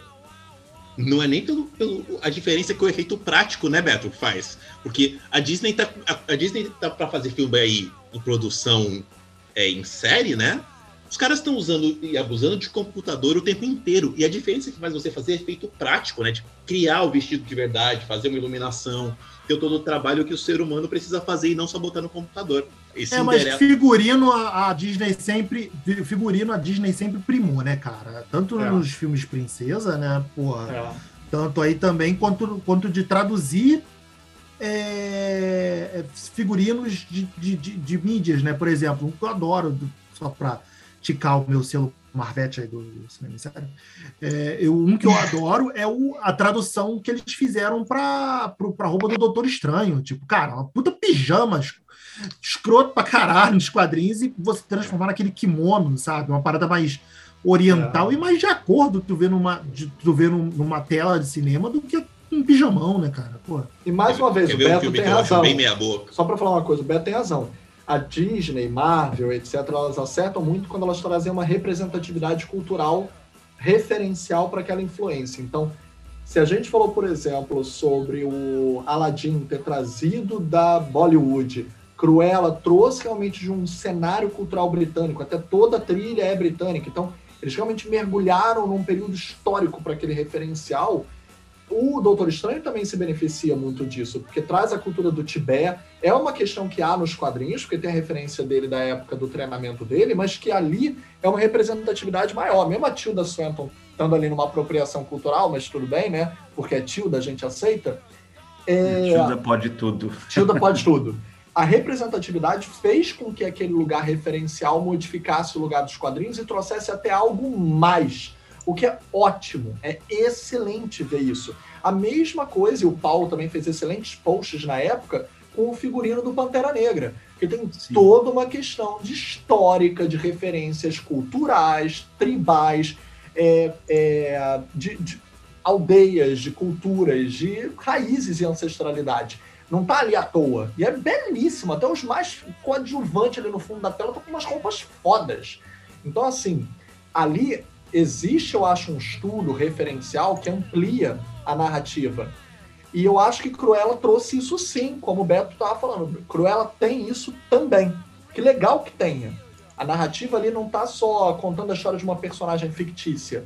Tá banhada na realidade. Beto, você quer Isso complementar sim. mais alguma coisa antes da gente passar pro Paulo? Só que eu gostei muito do, do, do- do figurino, principalmente o, o lance do, do Jogos Vorazes lá, dela tacar fogo na roupa, né? Porra, Everdeen. tipo, É, É verdade, Mas, é, é, verdade. mas- eu achei maneiro, não. Os figurinos são, são, são, são bonitos, são lindíssimos. É couro, no final ela usa couro também, né? Uma coisa mais, tipo, mais já também punk rock, né? É, mas sadomasoquista também. Então, lembremos, né? Também, o punk, o punk, a gente pensa que era anarquia pura, era liberdade total, mas lembremos que o punk nasceu de fato, de fato, de fato, com um produtor cultural, né? O Malcolm McLaren criou os Sex Pistols. E ele criou como um produto de venda, ele criou de maneira publicitária mesmo. Ele planejou cada detalhe dos Sex Pistols. E depois os próprios Ramones também se juntaram a isso, porque os Ramo- o Joe Ramone era um brilhante estrategista de marketing. Ele não permitia que um membro da banda performasse num show sem estar de acordo, uniformizado com o estilo que eles tinham que representar, performar. E isso depois vai vir para o rock em geral. Bandas que mudam de figurino em determinados álbuns, quando muda de. O próprio David Bowie sempre fez isso, outro britânico, Lou Reed, e que também tem toda uma questão com a- as referências e, e questões queer, né? Porque ambos eram bastante fluidos de gênero. E as questões de gênero também eram trazidas em termos de sexualidade, gênero, para o quanto eles manipulavam a moda em termos de misturar, fundir de maneira fluida o que era masculino, o que era feminino, o que era de ambos, o que implodia, podia ser de qualquer um. Então eles já estavam à frente do seu tempo. A teoria queer ali ajudou muito em relação à transgressão das roupas. E ao, ao próprio rock. Lembremos que o coro foi inserido né, pelo Judas Priest, porque o vocalista, que era gay, inclusive, o que não é sinônimo de ser sadomasoquista, mas ele era gay e sadomasoquista, ele adorava coisas mais de lojas né, de sadomasoquismo que tinha aquelas roupas de couro, com espetos, com correntes. Ele pegou, levou para a vida pessoal e levou para o rock, e aí o Judas botou para sempre a figura do heavy metal com a figura do couro, com espinho, com moto, com, com chicote, com corrente, com algema, que vinha do sadomasoquismo com o qual ele gostava de performar o desejo dele. Então, Paulo, vai lá, contigo a palavra. É, bem, vamos lá. A Jane Bevan, que é uma figurinista aí bem conhecida, né, vem aí desde os anos 80, né, com figurinos, inclusive, é, para o James Ivory, né, ela fez Uma Janela para o Amor, fez Howard's End, e aí fez o Razão e Sensibilidade é, depois, né, que é inclusive com a, com a Emma Thompson, né, mais recentemente aí o Mad Max, e agora vem com o Cruella, né? Uma figurinista que tem aí uma, uma, uma trajetória eh, muito longa eh, na história do cinema, na história do figurino, eh, e o trabalho dela nesse filme é muito significativo porque, de certa forma, pega a juventude dela, né? porque ela vai estudar eh, design né, voltado para moda, eh, justamente na década de 70, e ela está inserida eh, nesse contexto aí do final dos anos 60, 70, eh, de uma Londres eh, que naquele momento seria assim o espaço eh, do mundo mais, eh, digamos, alternativo, né? Mesmo que Paris tenha aí toda a sua pegada alternativa na década de 60 e Nova York também, eh, mas Londres eh, era um, um ponto de referência. Então a figurinista ela, ela vivenciou muito bem isso e de certa forma ela traz isso muito para o filme. É, ela fez todo um trabalho, levantamento de material em brechós é, londrinos, ela rodou muitos e muitos brechós londrinos e em alguns outros países também, e aí é interessante que ela, ela comprou muitas peças e levou para Emma Stone é, experimentar, e de acordo com o resultado das peças no corpo da Emma Stone, ela recriou as roupas. Então o filme, é, essas peças incríveis que a gente vê no, nos looks, né? São em torno de 47 looks que a Emma Stone veste no filme. É, eles são inspirados nos brechós, mas eles são recriados é, a partir do próprio do corpo da própria da própria Emma Stone. É, e aí é curioso porque o filme traz essa questão dos brechós é, não só na constituição dos figurinos, mas também na, numa personagem, que é o personagem do Artie. É, e ele é o quê? Ele tem um brechó em Porto Belo, no qual vai trazer todas aquelas referências é, de várias décadas. Tem, fala em Chanel, fala da própria baronesa, eu acho que fala do próprio Dior, né? E por sua vez, é, pegando até o gancho que o Felipe falou aí do Bowie, é, a, a, construção do personagem do Artie é, é, na verdade, inspirado no Bowie e no glam rock da década de 70, que é essa coisa extremamente é, andrógena e que hoje a gente vai falar em queer. E aí é bem interessante porque uma das canções do filme, que é de muito destaque, porque é um momento fashion do filme, é I Wanna Be Your Dog, que é uma música de 1969. Só que essa versão que está no filme é cantada pelo ator que faz o Art, que é o John McCrea. Né? Então ele tem, de certa forma, essa pegada aí de conectar né, com, com o Bowie, é, enfim, nos looks, essa coisa de cantar também. Né? Então, assim, aquela, essas são duas cenas que eu acho que, que rolam no brechó, duas ou três, e depois ela vai pegar o cara do brechó e vai levar para trabalhar com ela. Né? Então é quase como se ela estivesse levando um David Bowie para estar tá trabalhando junto com ela.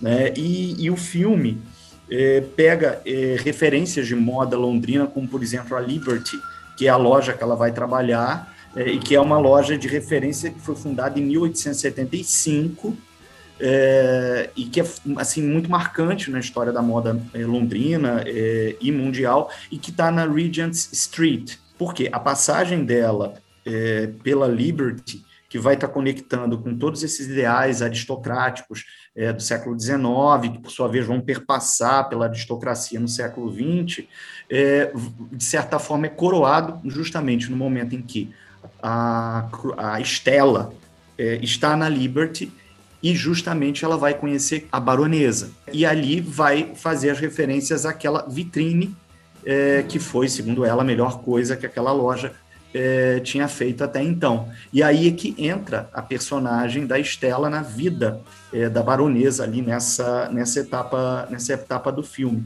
E justamente é, a baronesa é construída seguindo é, a estética da década de 50. Então é nítido nos looks que ela produz e nos looks que ela veste, que você está vendo Dior, você está vendo Givenchy e você está vendo Balenciaga, que é a década de 50. E que, por sua vez, ela tem o ateliê dela é, no Regent's Park. E é justamente onde ela também vai fazer os, é, os desfiles. E o Regent's Park é um espaço completamente é, aristocrático dentro daquela realidade. E aí também é um outro ponto muito interessante, porque é, ela faz os desfiles dentro da Maison, ou seja, é aquela ideia do designer de moda lá, do, do, do, até do século do final do século XIX, início do século XX, anos 50, em que a maior parte dos desfiles são feitos dentro das Maisons.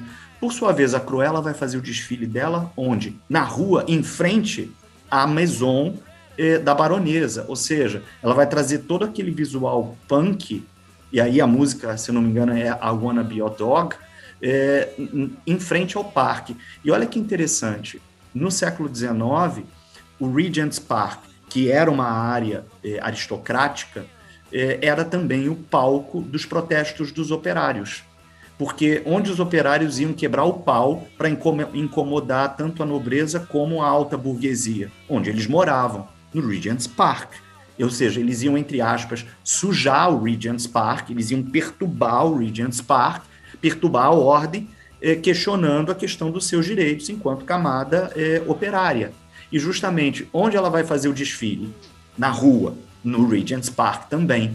E aí, se a baronesa tem todo esse lado aí Dior, eh, que é o new look, se a gente parar para analisar, gente, é, a moda da década de 50, aquela coisa romântica do Dior, do Balenciaga, do Givenchy, que a gente acha tudo lindo, é tudo lindo, maravilhoso, romântico, mas é uma construção é, de uma mulher completamente é, sexo frágil. O New Look, é, boa parte dele é inspirado nas roupas do Segundo Império Francês do século XIX, que são aqueles espartilhos apertadérrimos, com umas armações de saia gigantescas, que são as crinolinas, é, ou seja, é, é, a construção da mulher, sexo frágil, é o, o, new look, de certa forma, assim como todo, é, toda a propaganda e o design da década de 50 é, criam a imagem da mulher fragilizada, da, da mulher, como diz um, um, historiador do design, a, a criação e o reforço da imagem de uma mulher imbecilizada.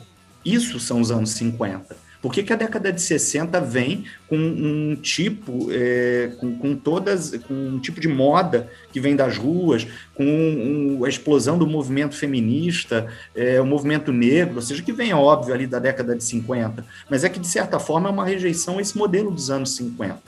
Né? Eles estão rejeitando tudo isso. E aí você tem o que? A Cruella. A Cruella é o oposto. A Cruella é das ruas, a Cruella uhum. é, se construiu na sua infância, quando se junta com aqueles dois garotos, é, dando golpes.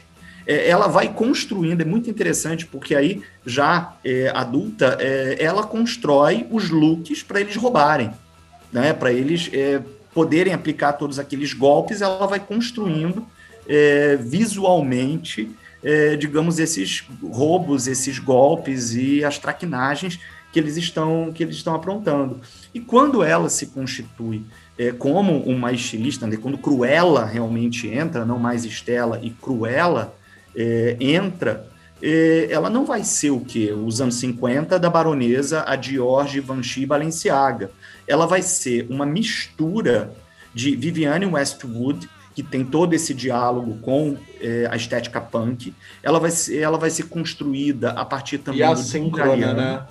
A, Viviane Schu, a Viviane Schwood era super assíncrona, né? Ela, ela coloca que a moda não tinha que ter tudo sincronia ou, ou simetria, perdão, eu queria falar na verdade simetria. Sim. Né, tem sim, uma sim. coisa muito legal de como a Cruella tem o cabelo dividido em dois, ela também está entre o bem e o mal. É, tem muita coisa assimétrica nela, né? É, e tem muita coisa assimétrica nela, né? Um lado de uma forma, outro lado de outra. As questões de gênero também são assimétricas nela, porque ela volta e meia usa gravata ou, ou coisas que seriam arquétipos de uma, de uma vestimenta masculina, na teoria. Não querendo aqui estigmatizar, tipo Damares. Mas você entendeu o que eu quis dizer, né? sim, sim, sim, sim. Não, o, a Vivienne Westwood, ela é profundamente transgressora na, na postura dela desde os anos 70. Né? Ela, e é interessante porque ela tem uns anos 60 muito caretas, né? Ela é criada para ser uma, uma, sabe, uma boa esposa. E a década mulher de 70 Amélia. dá uma. Oi? Para ser uma mulher Amélia. Sim, hum. completamente. Ela, ela inclusive, é, nada contra as pessoas que trabalham dando aula para crianças pequenas, mas ela trabalhou é, e a vida dela era para se resumir a ser a dona de casa que tinha um emprego como professora em jardim de infância é, e que no, e os filhos iriam estudar naquele mesmo horário, porque o resto do tempo ela tinha que estar em casa. E de repente, dizendo, filhos que, se não me engano, ela não teve, né? Mas ela foi criada para isso e ela viveu o início da juventude assim, até que ela dá uma virada. Quando você falou isso, nem se preocupa ter dito nada contra a professora de jardim de infância, porque a gente, eu até conversei sobre isso num podcast recente da Reserva Movision, que quanto menor a criança, mais o professor é obrigado a ser engessado numa figura única, unidimensional. Né? Eles esperam que os professores façam com que as crianças tenham um mundo, abra a cabeça, mas não tanto.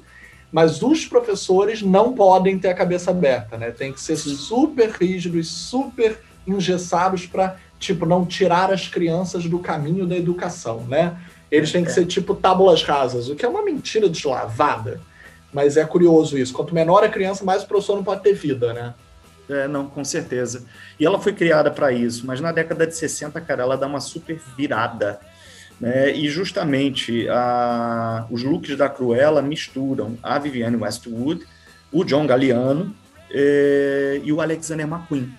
Né? Além de outras referências. Se a gente parar para olhar, eh, Cruella e Stella tem uma pegada Nida Hagen, tem uma pegada da Suzy Sue, da Suzy Sue and the Benches. Né? Então, assim, é, por exemplo, a, aquela roupa é, do lixo, né, que ela sai do caminhão do lixo. É, ali, por exemplo, é escancaradamente John, é, John Galliano. É, a parte de cima, por exemplo, do vestido são partes de jornal. Isso é um desfile que o John Galliano faz no ano 2000, né, em que ele trabalha com discussões sobre a informação, sobre a sociedade contemporânea. Ele traz os vários jornais, e depois, inclusive, as vitrines da loja dele tinham é, essas roupas feitas de jornal. E depois ele faz um desfile em 2005 que ele se inspira em desde narrativas de sem teto. É, em Os Miseráveis, por exemplo, como também dos Sem Teto de Paris dos anos 90 e do início dos anos 2000. E justamente é, o, o look dela ali é totalmente galiano, e por sua vez, Galiano dialoga com a Viviane Westwood, né, ele de uma geração mais jovem, mas que está tá conectado com isso. né? A roupa, por exemplo, aquela roupa vermelha é, que ela vai subir no carro, na, na, vai, na- no capô do carro, eles vão trancar a, a Emma Thompson, né, e justamente é, aquilo ali é muito Viviane Westwood. Você tem uma jaqueta de couro, né, uma coisa meio é, que é uma brincadeira com militar, porque a Viviane Westwood às vezes pegava esses símbolos é, tradicionais da, da cultura inglesa, com uma jaqueta com uma pegada militar e desconstruía tudo, botava algo completamente anárquico. E aí a parte de cima é uma jaqueta é, bem Viviane Westwood, o cabelo dela é uma coroa, é uma brincadeira com, com a monarquia inglesa, ela faz uma coroa em preto e branco, que é como é o cabelo dela, e a parte de baixo, que é esse vestido enorme, vermelho, que é ao mesmo tempo uma contraposição com a ideia de alta costura. Então você tem o couro, a rua, você tem a realeza e você tem aquele vestido enorme que se remete, eh, que faz a referência eh, às passarelas eh, da alta costura. né? por exemplo, outra referência eh, que tem a ver com a música da década de 70 é quando no rosto está escrito eh, The Future. né? e que, por sua vez, isso é tirado eh, de um álbum do Sex Pistols, eh, se eu não me engano, acho que de 75. Agora eu esqueci o nome, Nevermind alguma coisa, não, não tô me recordando do, do The restante. Bollocks. Isso, exatamente. Nevermind the Bollocks. É tirado dali. Né? Então, assim, é tudo muito é, bem, bem amarrado, bem construído. É, aquele vestido das mariposas, que é, assim, espetacular. É, é, por sua vez, aquilo é inspirado numa coleção do Alexander McQueen, de 2010, no qual ele vai trabalhar a partir de é, peixes, é, répteis e outros animais. Então tem e, e, por sua vez tem uma outra coleção do McQueen, agora não estou recordando se é 2009, em que ele coloca várias modelos super magras desfilando, ou seja, aquela coisa da modelo padrão, só que no final do desfile é, e tem uma caixa né, no, no meio ali daquela passarela Elas, e a caixa Elas, elas andam em volta da caixa. exatamente, elas andam em volta da caixa e a caixa abre no final e tem Igual uma também mulher a referência da porta, né? É, ali a porta cai no filme, a caixa do McQueen abriu e saem borboletas. E aí você não tem uma modelo magrinha, você tem uma mulher muito. eh, uma mulher gorda. Né? Justamente porque ele está questionando aquela coisa das modelos, da... até porque ele estava em briga mesmo com o- a empresa que comprou a loja dele, a marca dele. Né?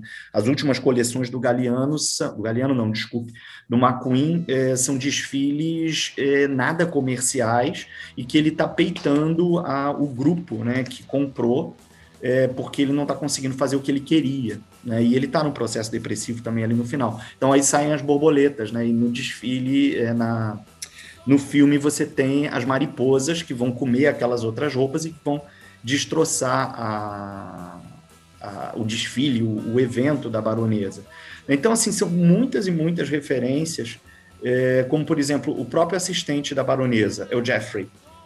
Ele se veste como Yves Saint Laurent. Né? Ele, o cabelinho, o óculos, a roupa é o Yves Saint Laurent na década Parece de até 70. que é uma referência, né? Que eles quiseram mostrar que era o Yves Saint Laurent, é, É. Saint Laurent, né? Sim, é, é- é totalmente. É, então, assim, a gente para para olhar, cara, você tem ali, E desde até esse- mesmo o estúdio, né? O estúdio parece um pouco também aquela coisa meio preto e branca, tudo mais. Sim. Que é, tudo bem que é ascético, era normal para não influenciar a criação e tem isso até em Trama Fantasma, por exemplo, do Paul Thomas Anderson. Maravilhoso. Mas, maravilhoso, eu amo o filme. Mas eu acho bem interessante ali ser colocado por causa ainda desse lugar do dálmata, do preto e branco e do bem e do mal, e do cabelo da Cruella, claro, mas é um universo bem bidimensional antes dele se tornar tridimensional, né? Proporcionalmente bidimensional. Sim, é, enfim, então assim, cara, são muitas e muitas referências, até pensando que ela tá ali início da década de 70, então a gente tem vindo dos anos 70, que eu comentei antes, o Swing em London, é, Uhum. e justamente essa galera aí da década de 60 em Londres, né, a Vivienne Westwood anos 70, mas você tem uma galera ali dos anos 60, como o Ossie Clark, o John Bates e a Mary Quant, cara, que também era chamado de Youthquake, né, ou seja, esse tremor aí da, da juventude, né, é, Agora você arrasou, amigo. Você, você já não tinha antes dado uma masterclass incrível com esse detalhe de um amigo que você acabou de, tipo, sabe, drop the mic? tu arrasa demais. É, Então, assim, é, é muito, é, é muito foda como o filme constrói é, tudo isso em, em cada, é, em cada detalhe. né? E, e, assim, o, um, um ponto aí para fechar isso, né? O, que aí é um, é um BO. É, a figurinista está processando a Disney. Menino, eu vi isso.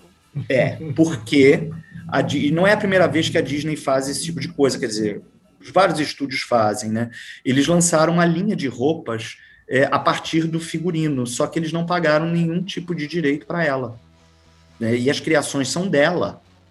né? Então ela entrou com um processo que provavelmente ela vai ganhar, ou eles vão fazer um acordo, né? e ela vai ganhar uma fortuna em cima disso, porque eles tinham que ter pego a autorização com ela, ou então um contrato no qual ela ganhasse né? o- uma porcentagem em cima das vendas, mas eles pegaram as criações dela e lançaram no mercado sem Total. consultá-la. Né? Então ela tá Gente, eu processando. não sabia. É, é uma Fiquei questão. sabendo agora sabia também. Nada quando eu Fiquei sabendo agora também. Eu vi esses É. dias.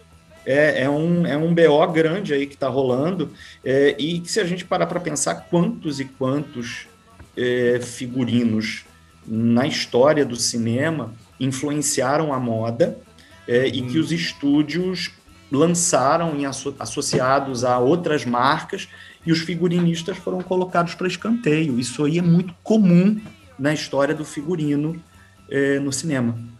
Não é? Só que- Gente, eu só quero fazer uma observação nessa aula do Paulo, que assim, é, eu acho que isso merecia um vídeo, no mínimo, no mínimo, um vídeo no YouTube. Porque assim, ele falou tanta coisa, tanta coisa. Assim, eu não conheço ninguém, sabe? Tipo, eu por baixo sei, assim, sei lá, não, não vou nem chutar, sabe? A- a- algum- eu sei os nomes, mas eu não faço ideia dos looks das pessoas. Aquela, Prada É. Prada é desenhado pela estilista Meryl Streep. É, sabe? É bem nesse nível.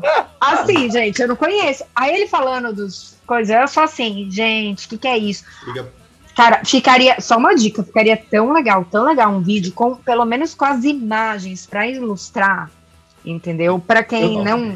Assim, Paulo, para esse, você vai ter o podcast que a gente vai estar lançando no mundo, mas eu vou te dizer que para esse filme especificamente, acho que você deve fazer um tipo uma masterclass mesmo especial.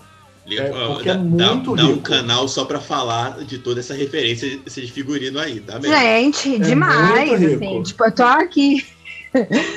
E só E é imaginando, filme. porque eu não faço ideia do que seja. Não, e tem aquilo Ai, também, desculpa né? minha ignorância, É, gente, é, mas eu- é, né? a- a- por exemplo, né, tem sempre a- aquele tipo de aluno, quando ouve aula e pergunta: Ah, mas tudo isso não é da sua cabeça? Tipo, professor, eles pensaram nisso tudo quando pensaram no filme? Gente, em primeiro lugar, é evidente que pensaram, só colocar as referências uma do lado das outras. E em segundo lugar, que é uma coisa que o Paulo falou no início aqui do nosso podcast, tá na linguagem do filme. Não tá só no figurino, não tá só no cenário, não tá só na continuidade, né? Porque, como ele falou, o continuismo do filme é perfeito nesse sentido. As roupas vão traduzindo o que ela já trazia de anseio na infância e que refletia psicológicos nas roupas que ela tá como adulta. Então, assim, o filme ele é muito bem bolado nesse sentido. Até mesmo os movimentos de câmera são levados a isso. Porque, por exemplo, aquele fake sequência, aquele plano sequência na, na, na loja, né? É, que, ela, que ela começa a trabalhar e é um, é um plano de sequência totalmente calcado na, na, no olhar de classe, né?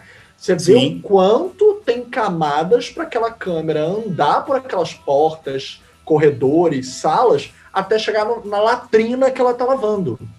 E chegar no tipo, ela, aquela frase de dizer que você vai começar por baixo na empresa, o plano sequência literalmente mostrou mesmo. Você vai começar por baixo. E é aquela brincadeira do, do. O Parasita faz isso, né? O Parasita é. ele faz isso em, e né? Desce, desce, desce, desce, desce, desce, desce, desce, lá embaixo tá onde a classe que eles vivem estava, né? E quando chega ao poder, começa a chegar ao poder, foi como o Paulo falou. Primeiro, aqueles, aqueles ângulos confinados chegam no estúdio. Quando chega no estúdio, como ele colocou bem, que remonta às questões da época, nós temos finalmente planos mais abertos, nós temos planos conjuntos, tanto que o cenário do estúdio é apoteótico, é lindo, é aberto, a escadaria dá para ver de longe para subir para o mezanino. Então, assim, é um lugar ostentoso. Como superar isso, né? Como superar a, a baronesa?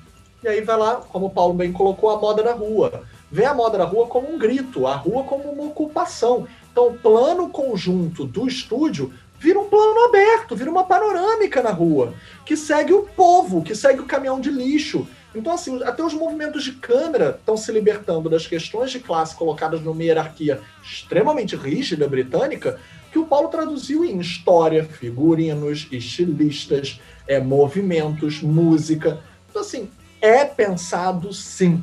Não duvidem, gente. O Paulo não desfilou aqui uma história da moda que pode estar no filme. Tá, tá traduzido em cada centímetro de linguagem do filme. Isso eu tenho certeza. Eu não sei se alguém pensaria nisso, mas eu tenho certeza que eu acho que, claro, que na Disney os caras tem gente, né, que pensa nessas coisas. Eu não sei se Carol, seria só coincidência. Se fosse pra eles não pensarem nessas coisas, nesses detalhes, eles não iam chamar uma, a- uma figurista, uma figurinista que já teve dois Oscar, que foi o olho da cara pra contratar ela pra fazer esse filme. Eles iam, assim, se fosse pra, pro figurino, ser só, tipo, estar ali, só se a vestimenta deles, é, só entre aspas, né? Uhum. é não ter nenhuma referência, não ter nenhuma base, eles iam pegar qualquer um. Eles não iam pegar uma pessoa reconhecida duas vezes por trabalhos, né? Que já fez. Então, é, é óbvio que tem alguma coisa por trás, né? Tudo muito bem pensado e encaixado. Pra Camila até mesmo razão. eles poderem futuramente concorrer a prêmios, né? Vou passar para Carol com o bloco final, que a gente já está finalizando por causa do tempo, infelizmente, que dá para ficar aqui muito mais com todo esse conhecimento.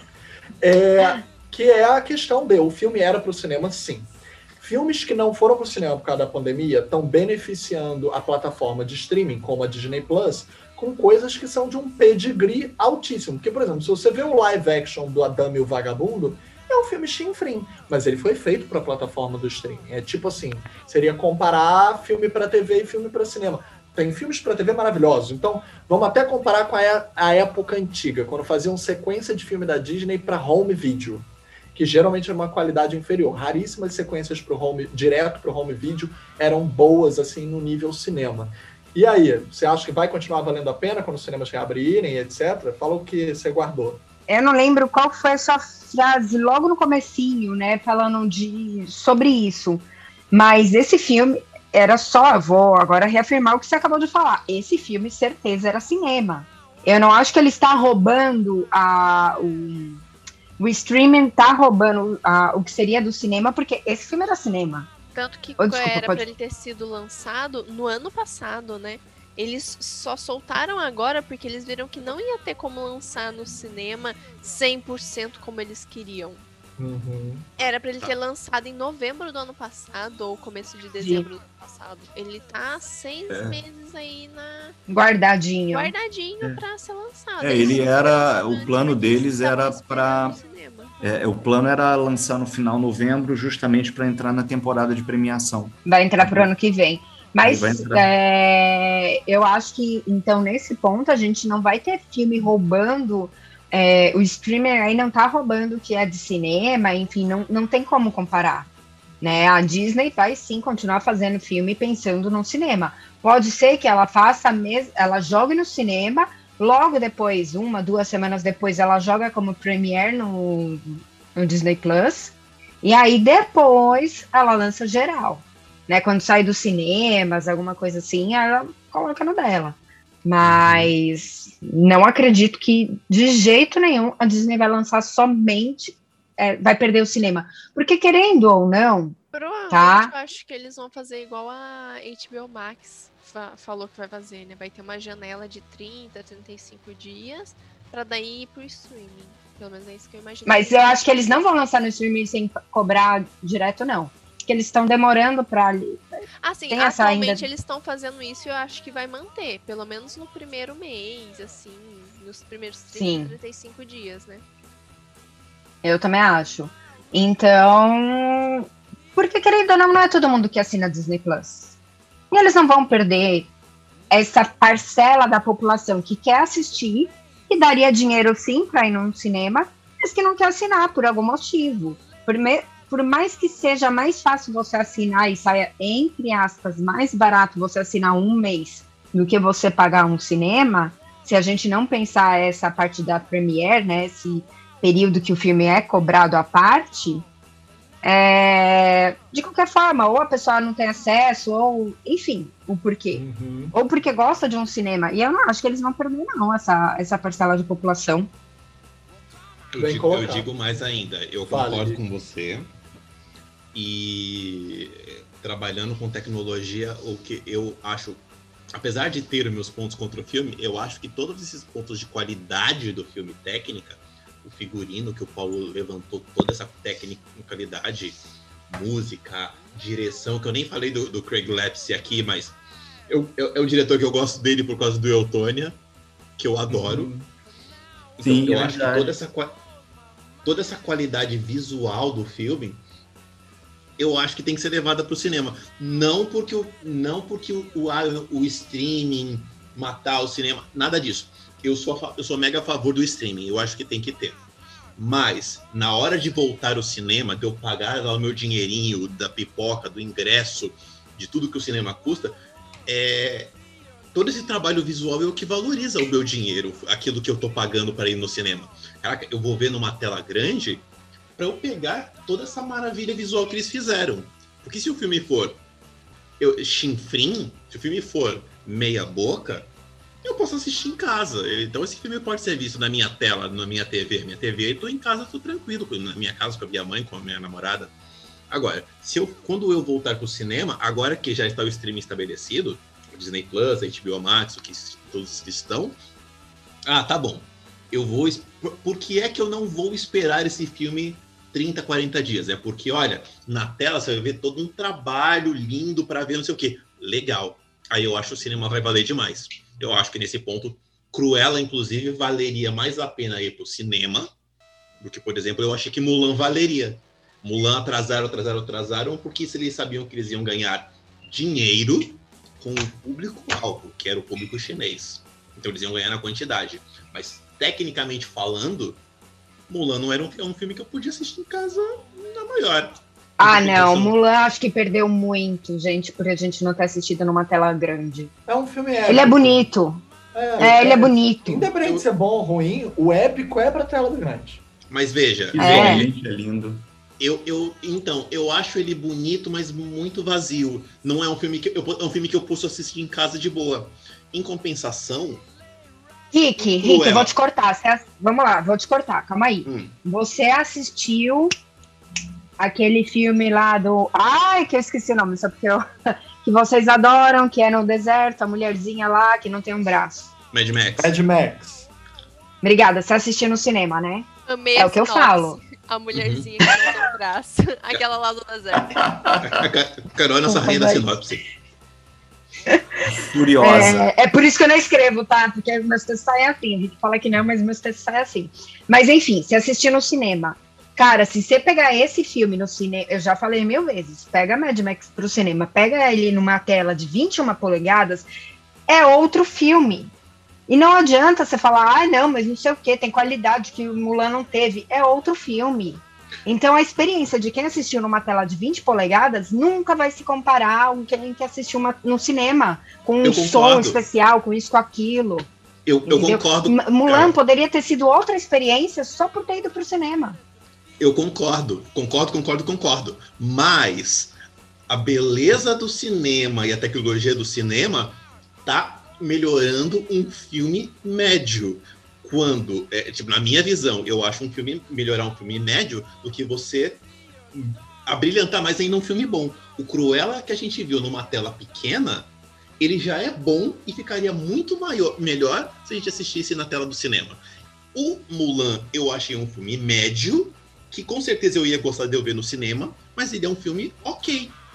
Ele- eu, eu, eu não acho que ele é tão grandioso, não tão merecedor quanto o, o, o Cruella é. Eu acho que todo o trabalho lindo que foi feito no Cruella de tela, apesar de eu discordar de roteiro algumas coisas, eu acho que visualmente ele valeria a pena ver no cinema. É diferente, por exemplo, do Mad Max, que sim, ele perde muito, ele não é a mesma coisa quando a gente assiste na TV, mas ainda assim ainda eu acho um filme legal.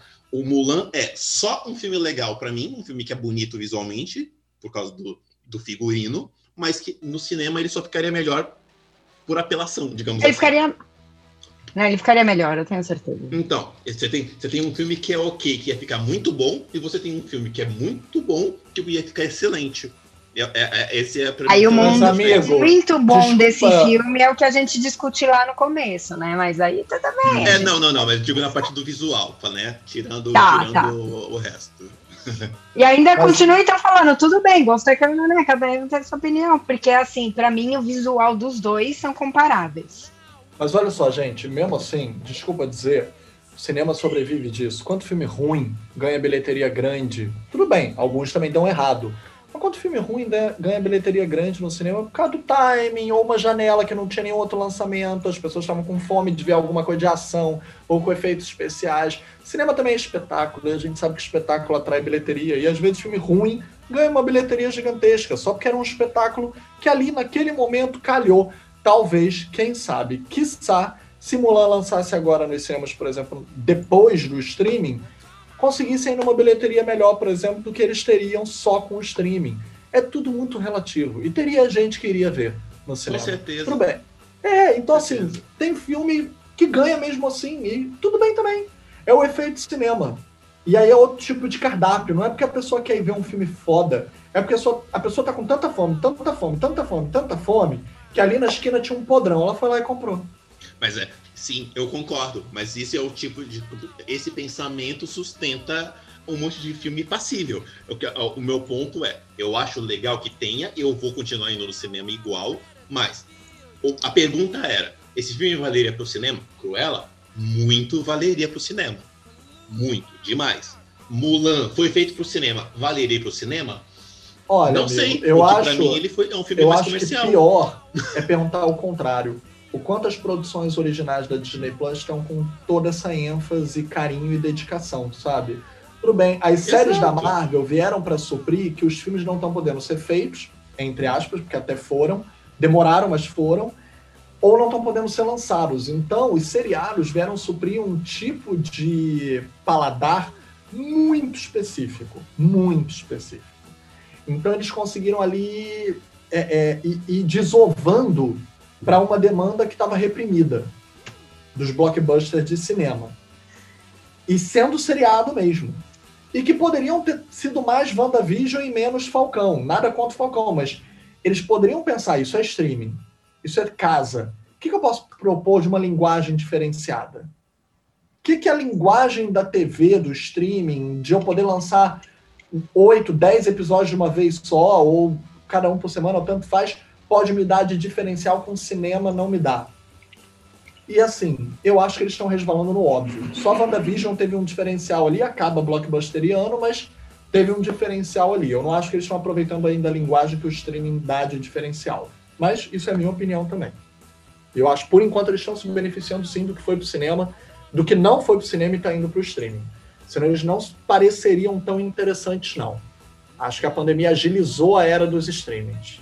Paulo, é, para a gente completar esse bloco antes das considerações finais, você consegue, assim, eu, eu sei que é um exercício de memória também, eu peço desculpas por te colocar nessa situação, mas você se lembra de alguma coisa assim, de, exclusivamente para o streaming, ou mesmo para a TV, que você se lembra assim de um esmero nesse sentido de valor de produção em figurino, cenário, referências históricas tão ricas quanto as de cinema?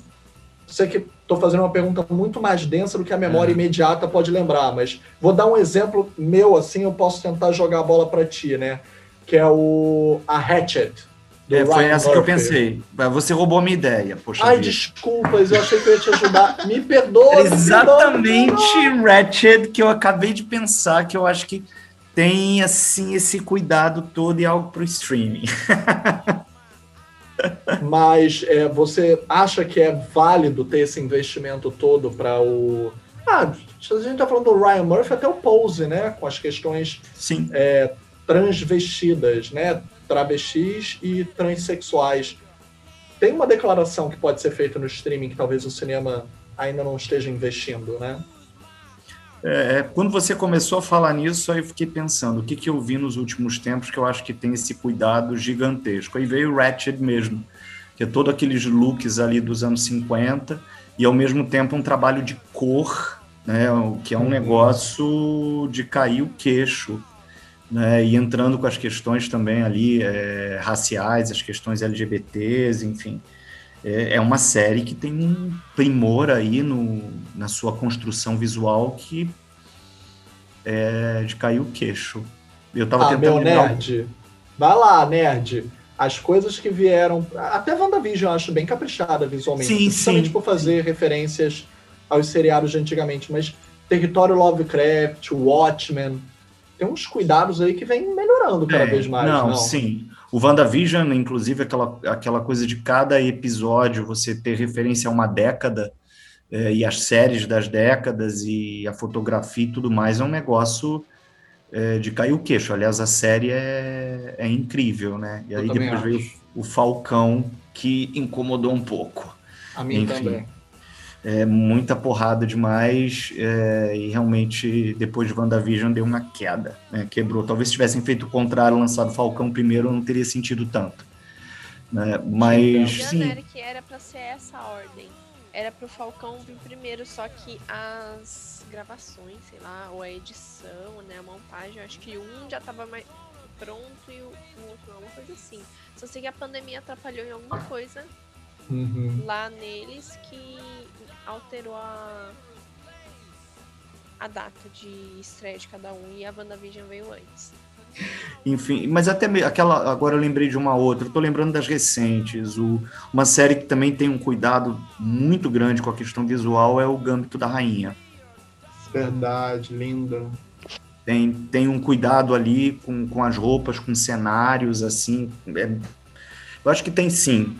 Né? Tem algumas. E se eu comecei a pegar o meu Instagram, eu vou achar várias, inclusive, aqui, né? É porque de cabeça eu não tô lembrado, mas. Pouco tempo você postou sobre The Crown. Sim, sim, sim. Eu já tinha feito posts sobre ah, os figurinhos do The Crown ano passado. Muito. E agora eu vou re, eu tô reeditando. Até botei hoje de volta o da primeira temporada e a gente vai colocar da segunda, da terceira e da, e da quarta é, ao longo aí é, de uma semana no máximo. Né? Que é uma outra série também que tem um trabalho de, de design de produção e moda que é um negócio incrível. últimas considerações finais. Vamos lá, juízo final. Depois de todo esse aprendizado, é, quais foram assim as- o- o- a conclusão que vocês acham para Cruella? Carol, gostou um pouco mais do filme depois de tudo? Não, eu achei sensacional, assim. É óbvio, né? Pensando aqui com a gente. Óbvio que a Disney pensaria tudo isso. Eu não reparo nessas coisas. Então, tipo, talvez é, a visão por- a visão inicial do filme, né? De quem repara nos detalhes, nas roupas, que nem o Paulo, realmente pode ter sido totalmente diferente. Eu ainda acho um filme muito eu teria talvez rever agora com essa outra visão para ver se melhorou, porque realmente para mim é um filme muito parado. É pelo menos essa, esses primeiros 40 minutos aí é um filme que deixa quieto, entendeu? Mas é, é- é super interessante pensar nesse nesse como eu posso dizer, no que tem por trás que eu não tinha reparado, né? E hum, é isso, gente. A Disney, apesar de- dos pesares, tem sim um lugarzinho no meu coração. Não me surpreendeu quanto eu gostaria. Eu não devia ter lido nenhuma crítica antes de assistir, mas Ah. pelo menos assim, né? Falando agora sério, por mais que é, que é o que eu brincava, ah, eu não tava querendo Eu, eu não acho que Cruella merecia, porque pra mim Cruella mata cachorrinho. Sempre falei isso, não- nunca foi um vilão decente. Mas não, não, não passou tanto pano quanto eu achei que poderia ter passado, sabe? Então tá, Hum. tá ok. Vamos lá. Rick, saiu do muro? Eu sou o muro, Lipo. Não, é, é, assim, brincadeiras, assim, mas de maneira geral eu gostei. Eu tô mais impressionado do que eu esperava que eu fosse estar no começo do filme. Eu, eu, quando eu fiquei sabendo do filme, eu já tava com, meio com, hum, pra quê, tal, e de repente vieram a, a, a mesma galera que foi, que foi pra Carol e foi falar, vai assistir que é a melhor coisa do mundo, também chegou em mim, e aí eu fui lá, tá, deixa eu ver qual é desse filme. E eu tenho, eu tenho algum, eu tenho as minhas ressalvas, mas eu acho todo o trabalho visual dele lindo, então visual que eu não conhecia, que nem o Paulo levantou toda a aula de moda que o Paulo deu. E de áudio também, porque eu acho ele muito bem trabalhado em, em música, que a gente nem pode falar. Além disso, que eu não falei aqui, mas eu, eu gosto muito do Craig Livesey por causa do, da, da pegada meio sátira dele, que, ele já- que eu já tinha visto no, no Eutônia, que é um filme que, cara, que a gente. Esse filme só veio pra cá no Oscar dele porque a gente viu. Assista, Eutônia é muito legal. É muito legal. É, é, é Margot, o Margot Robbie, o, o Soldado Invernal, é, tem uma galera muito é a melhor. Arlequina adaptada até hoje pro cinema. Pois é, é uma maluquice é uma história real, é muito bom. E, e assim, eu, eu- o- apesar, a minha única ressalva com a Disney é todo mundo virar o, o lema do Detona Ralph, né? Eu sou mal isso é bom, nunca serei bom isso A isso gente, pior é o meu malvado favorito, que até era malvadinho no início, um vilão no início, e depois fica tão ridículo, tão bobo. Pois é, é, então, esse negócio de. Esse negócio de. Mas é filme infantil, E tinha que ficar bobo. É, A gente, Megamente também, já- Megamente é ridículo, cara. Gente, o Beto ressuscitou. Voltei, tô de volta. Megamente também faz isso, é ridículo, cara. pois é, Megamente. de você. vo- Não assisti. O, o Megamente, você. Mas o Megamente ainda Não tem fa- o lancezinho da inveja, né? De querer chamar a atenção. Mas, é, assim, apesar das minhas preocupações com esse negócio, da- com essa. Esse viés da Disney de beatificar todo mundo, eu gostei do filme de maneira geral, tecnicamente falando. Eu acho ele lindo. Eu achei ele muito bonito, bem trabalhado. Então, Beto, mudou sua opinião depois de todo esse podcast? Na verdade, eu mantive, cara. Assim, não. É, É um não, filme vamos, que- vamos falar a verdade, que ele perdeu um pouquinho aqui, porque se ele tivesse pegado o primeiro, ele mudaria. Eu vou melhorar depois que eu ouvir o podcast na íntegra, que eu tenho certeza que, que, que foram opiniões incríveis, mas na verdade, cara, é que assim, tipo, eu, eu, eu, eu sem brincadeira, se, se não- fosse pra gente aqui pra gravar o podcast, eu acho que eu ter- não teria nem visto esse filme. É um filme que eu já não tava muito no, no clima, assim, acabou. Acabou que, tipo, é, acabou que eu me surpreendi até, tipo, eu gostei mais do que achei que gostaria. Não achei que entrasse tanto no clima dele, mas principalmente a parte da trilha sonora e, e a Emma Stone né, e, e o lance dos figurinos me cativou. Mas, cara, assim, é um filme também que eu poderia, poderia, assim, não ia deixar de tomar minha cerveja se não assistisse, sabe? Tipo, Camila? Olha, eu continuo gostando muito do filme. Gosto muito das referências que ele tem. E, Paulo, se você for abrir ou se você já tem algum curso é, livre, né? Ou algum workshop aí sobre moda no cinema, moda na arte, me chama, tá?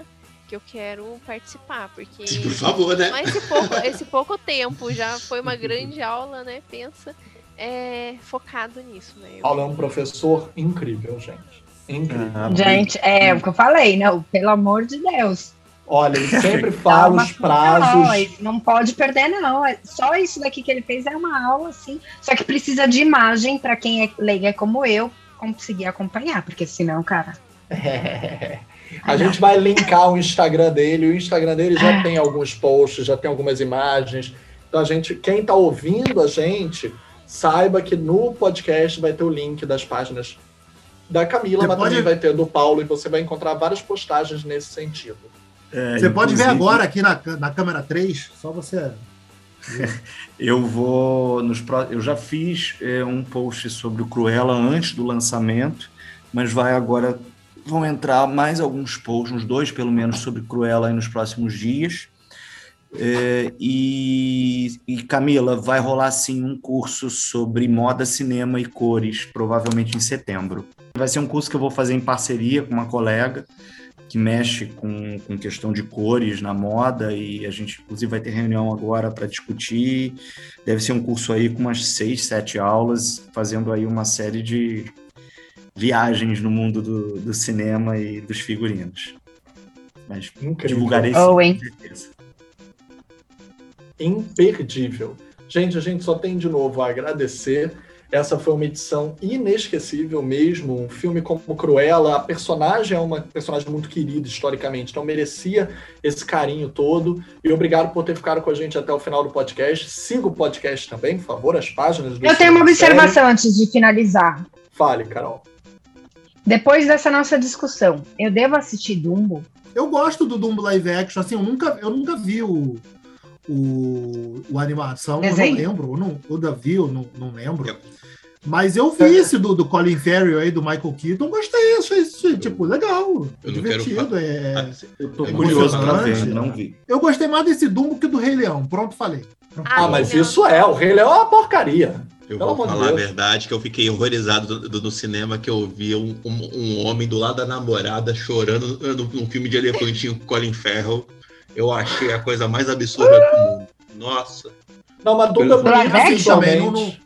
Não, Dumbo, Dumbo assim, não é pra pô. tanto, mas ele é, ele é um filme visualmente bonito. Ah, sim. então eu não Tem vou. Não, se alguém chorou, eu não quero assistir, não. Porque eu não, mas a pessoa que chorou. Não, Carol, a pessoa que chorou. Não, entrega pra Deus, Saudosismo, provavelmente, Carol. Saudosismo. A pessoa vendo um personagem de infância.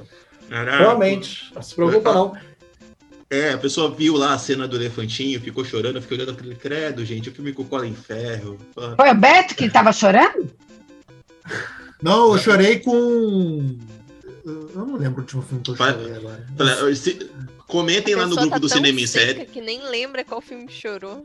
Ah, não, o Beto, Eu é, sei, o Beto, eu o chorei Beto é no- assim mesmo. O Beto é assim mesmo. Eu chorei no, no, no- no piloto de Superman e Lois. Minhas lágrimas de Decenalta foram, foram aos, aos. Entrem lá no Fez grupo do Telegram do Cinema em. Série que eu, que eu revelo quem é que tava chorando assistindo o Dumbo. Eu achei absurdo.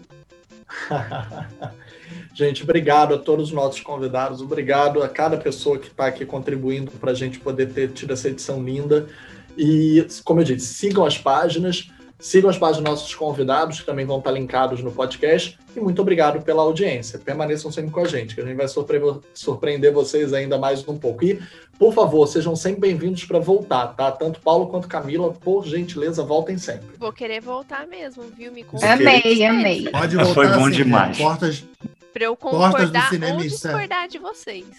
É. portas do cinema Ah, em série é. são sempre, Democracia. são sempre bem- Portas do cinema em série estão sempre abertas para vocês aí. Camila, para concordar, tá, tá vindo, mas para discordar é mais bem-vindo ainda. e nem Pode- precisa trazer a faca, pode discordar sem ela. Ah, droga. Só Valeu. porque aqui sou Amei, gente. nordestina e tem peixeira.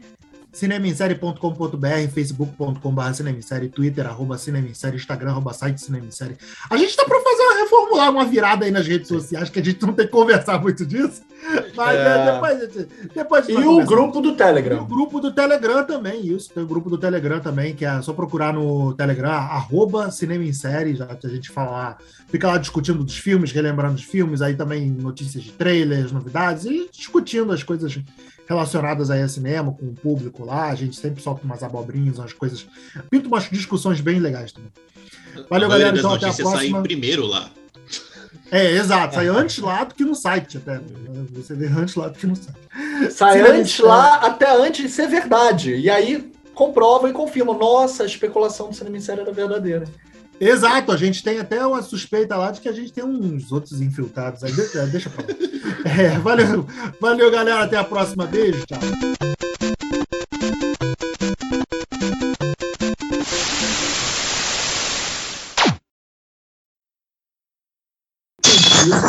Opa, quebrou alguma coisa. Desculpa, desculpa, Quebrou minha régua. Mas você tá bem.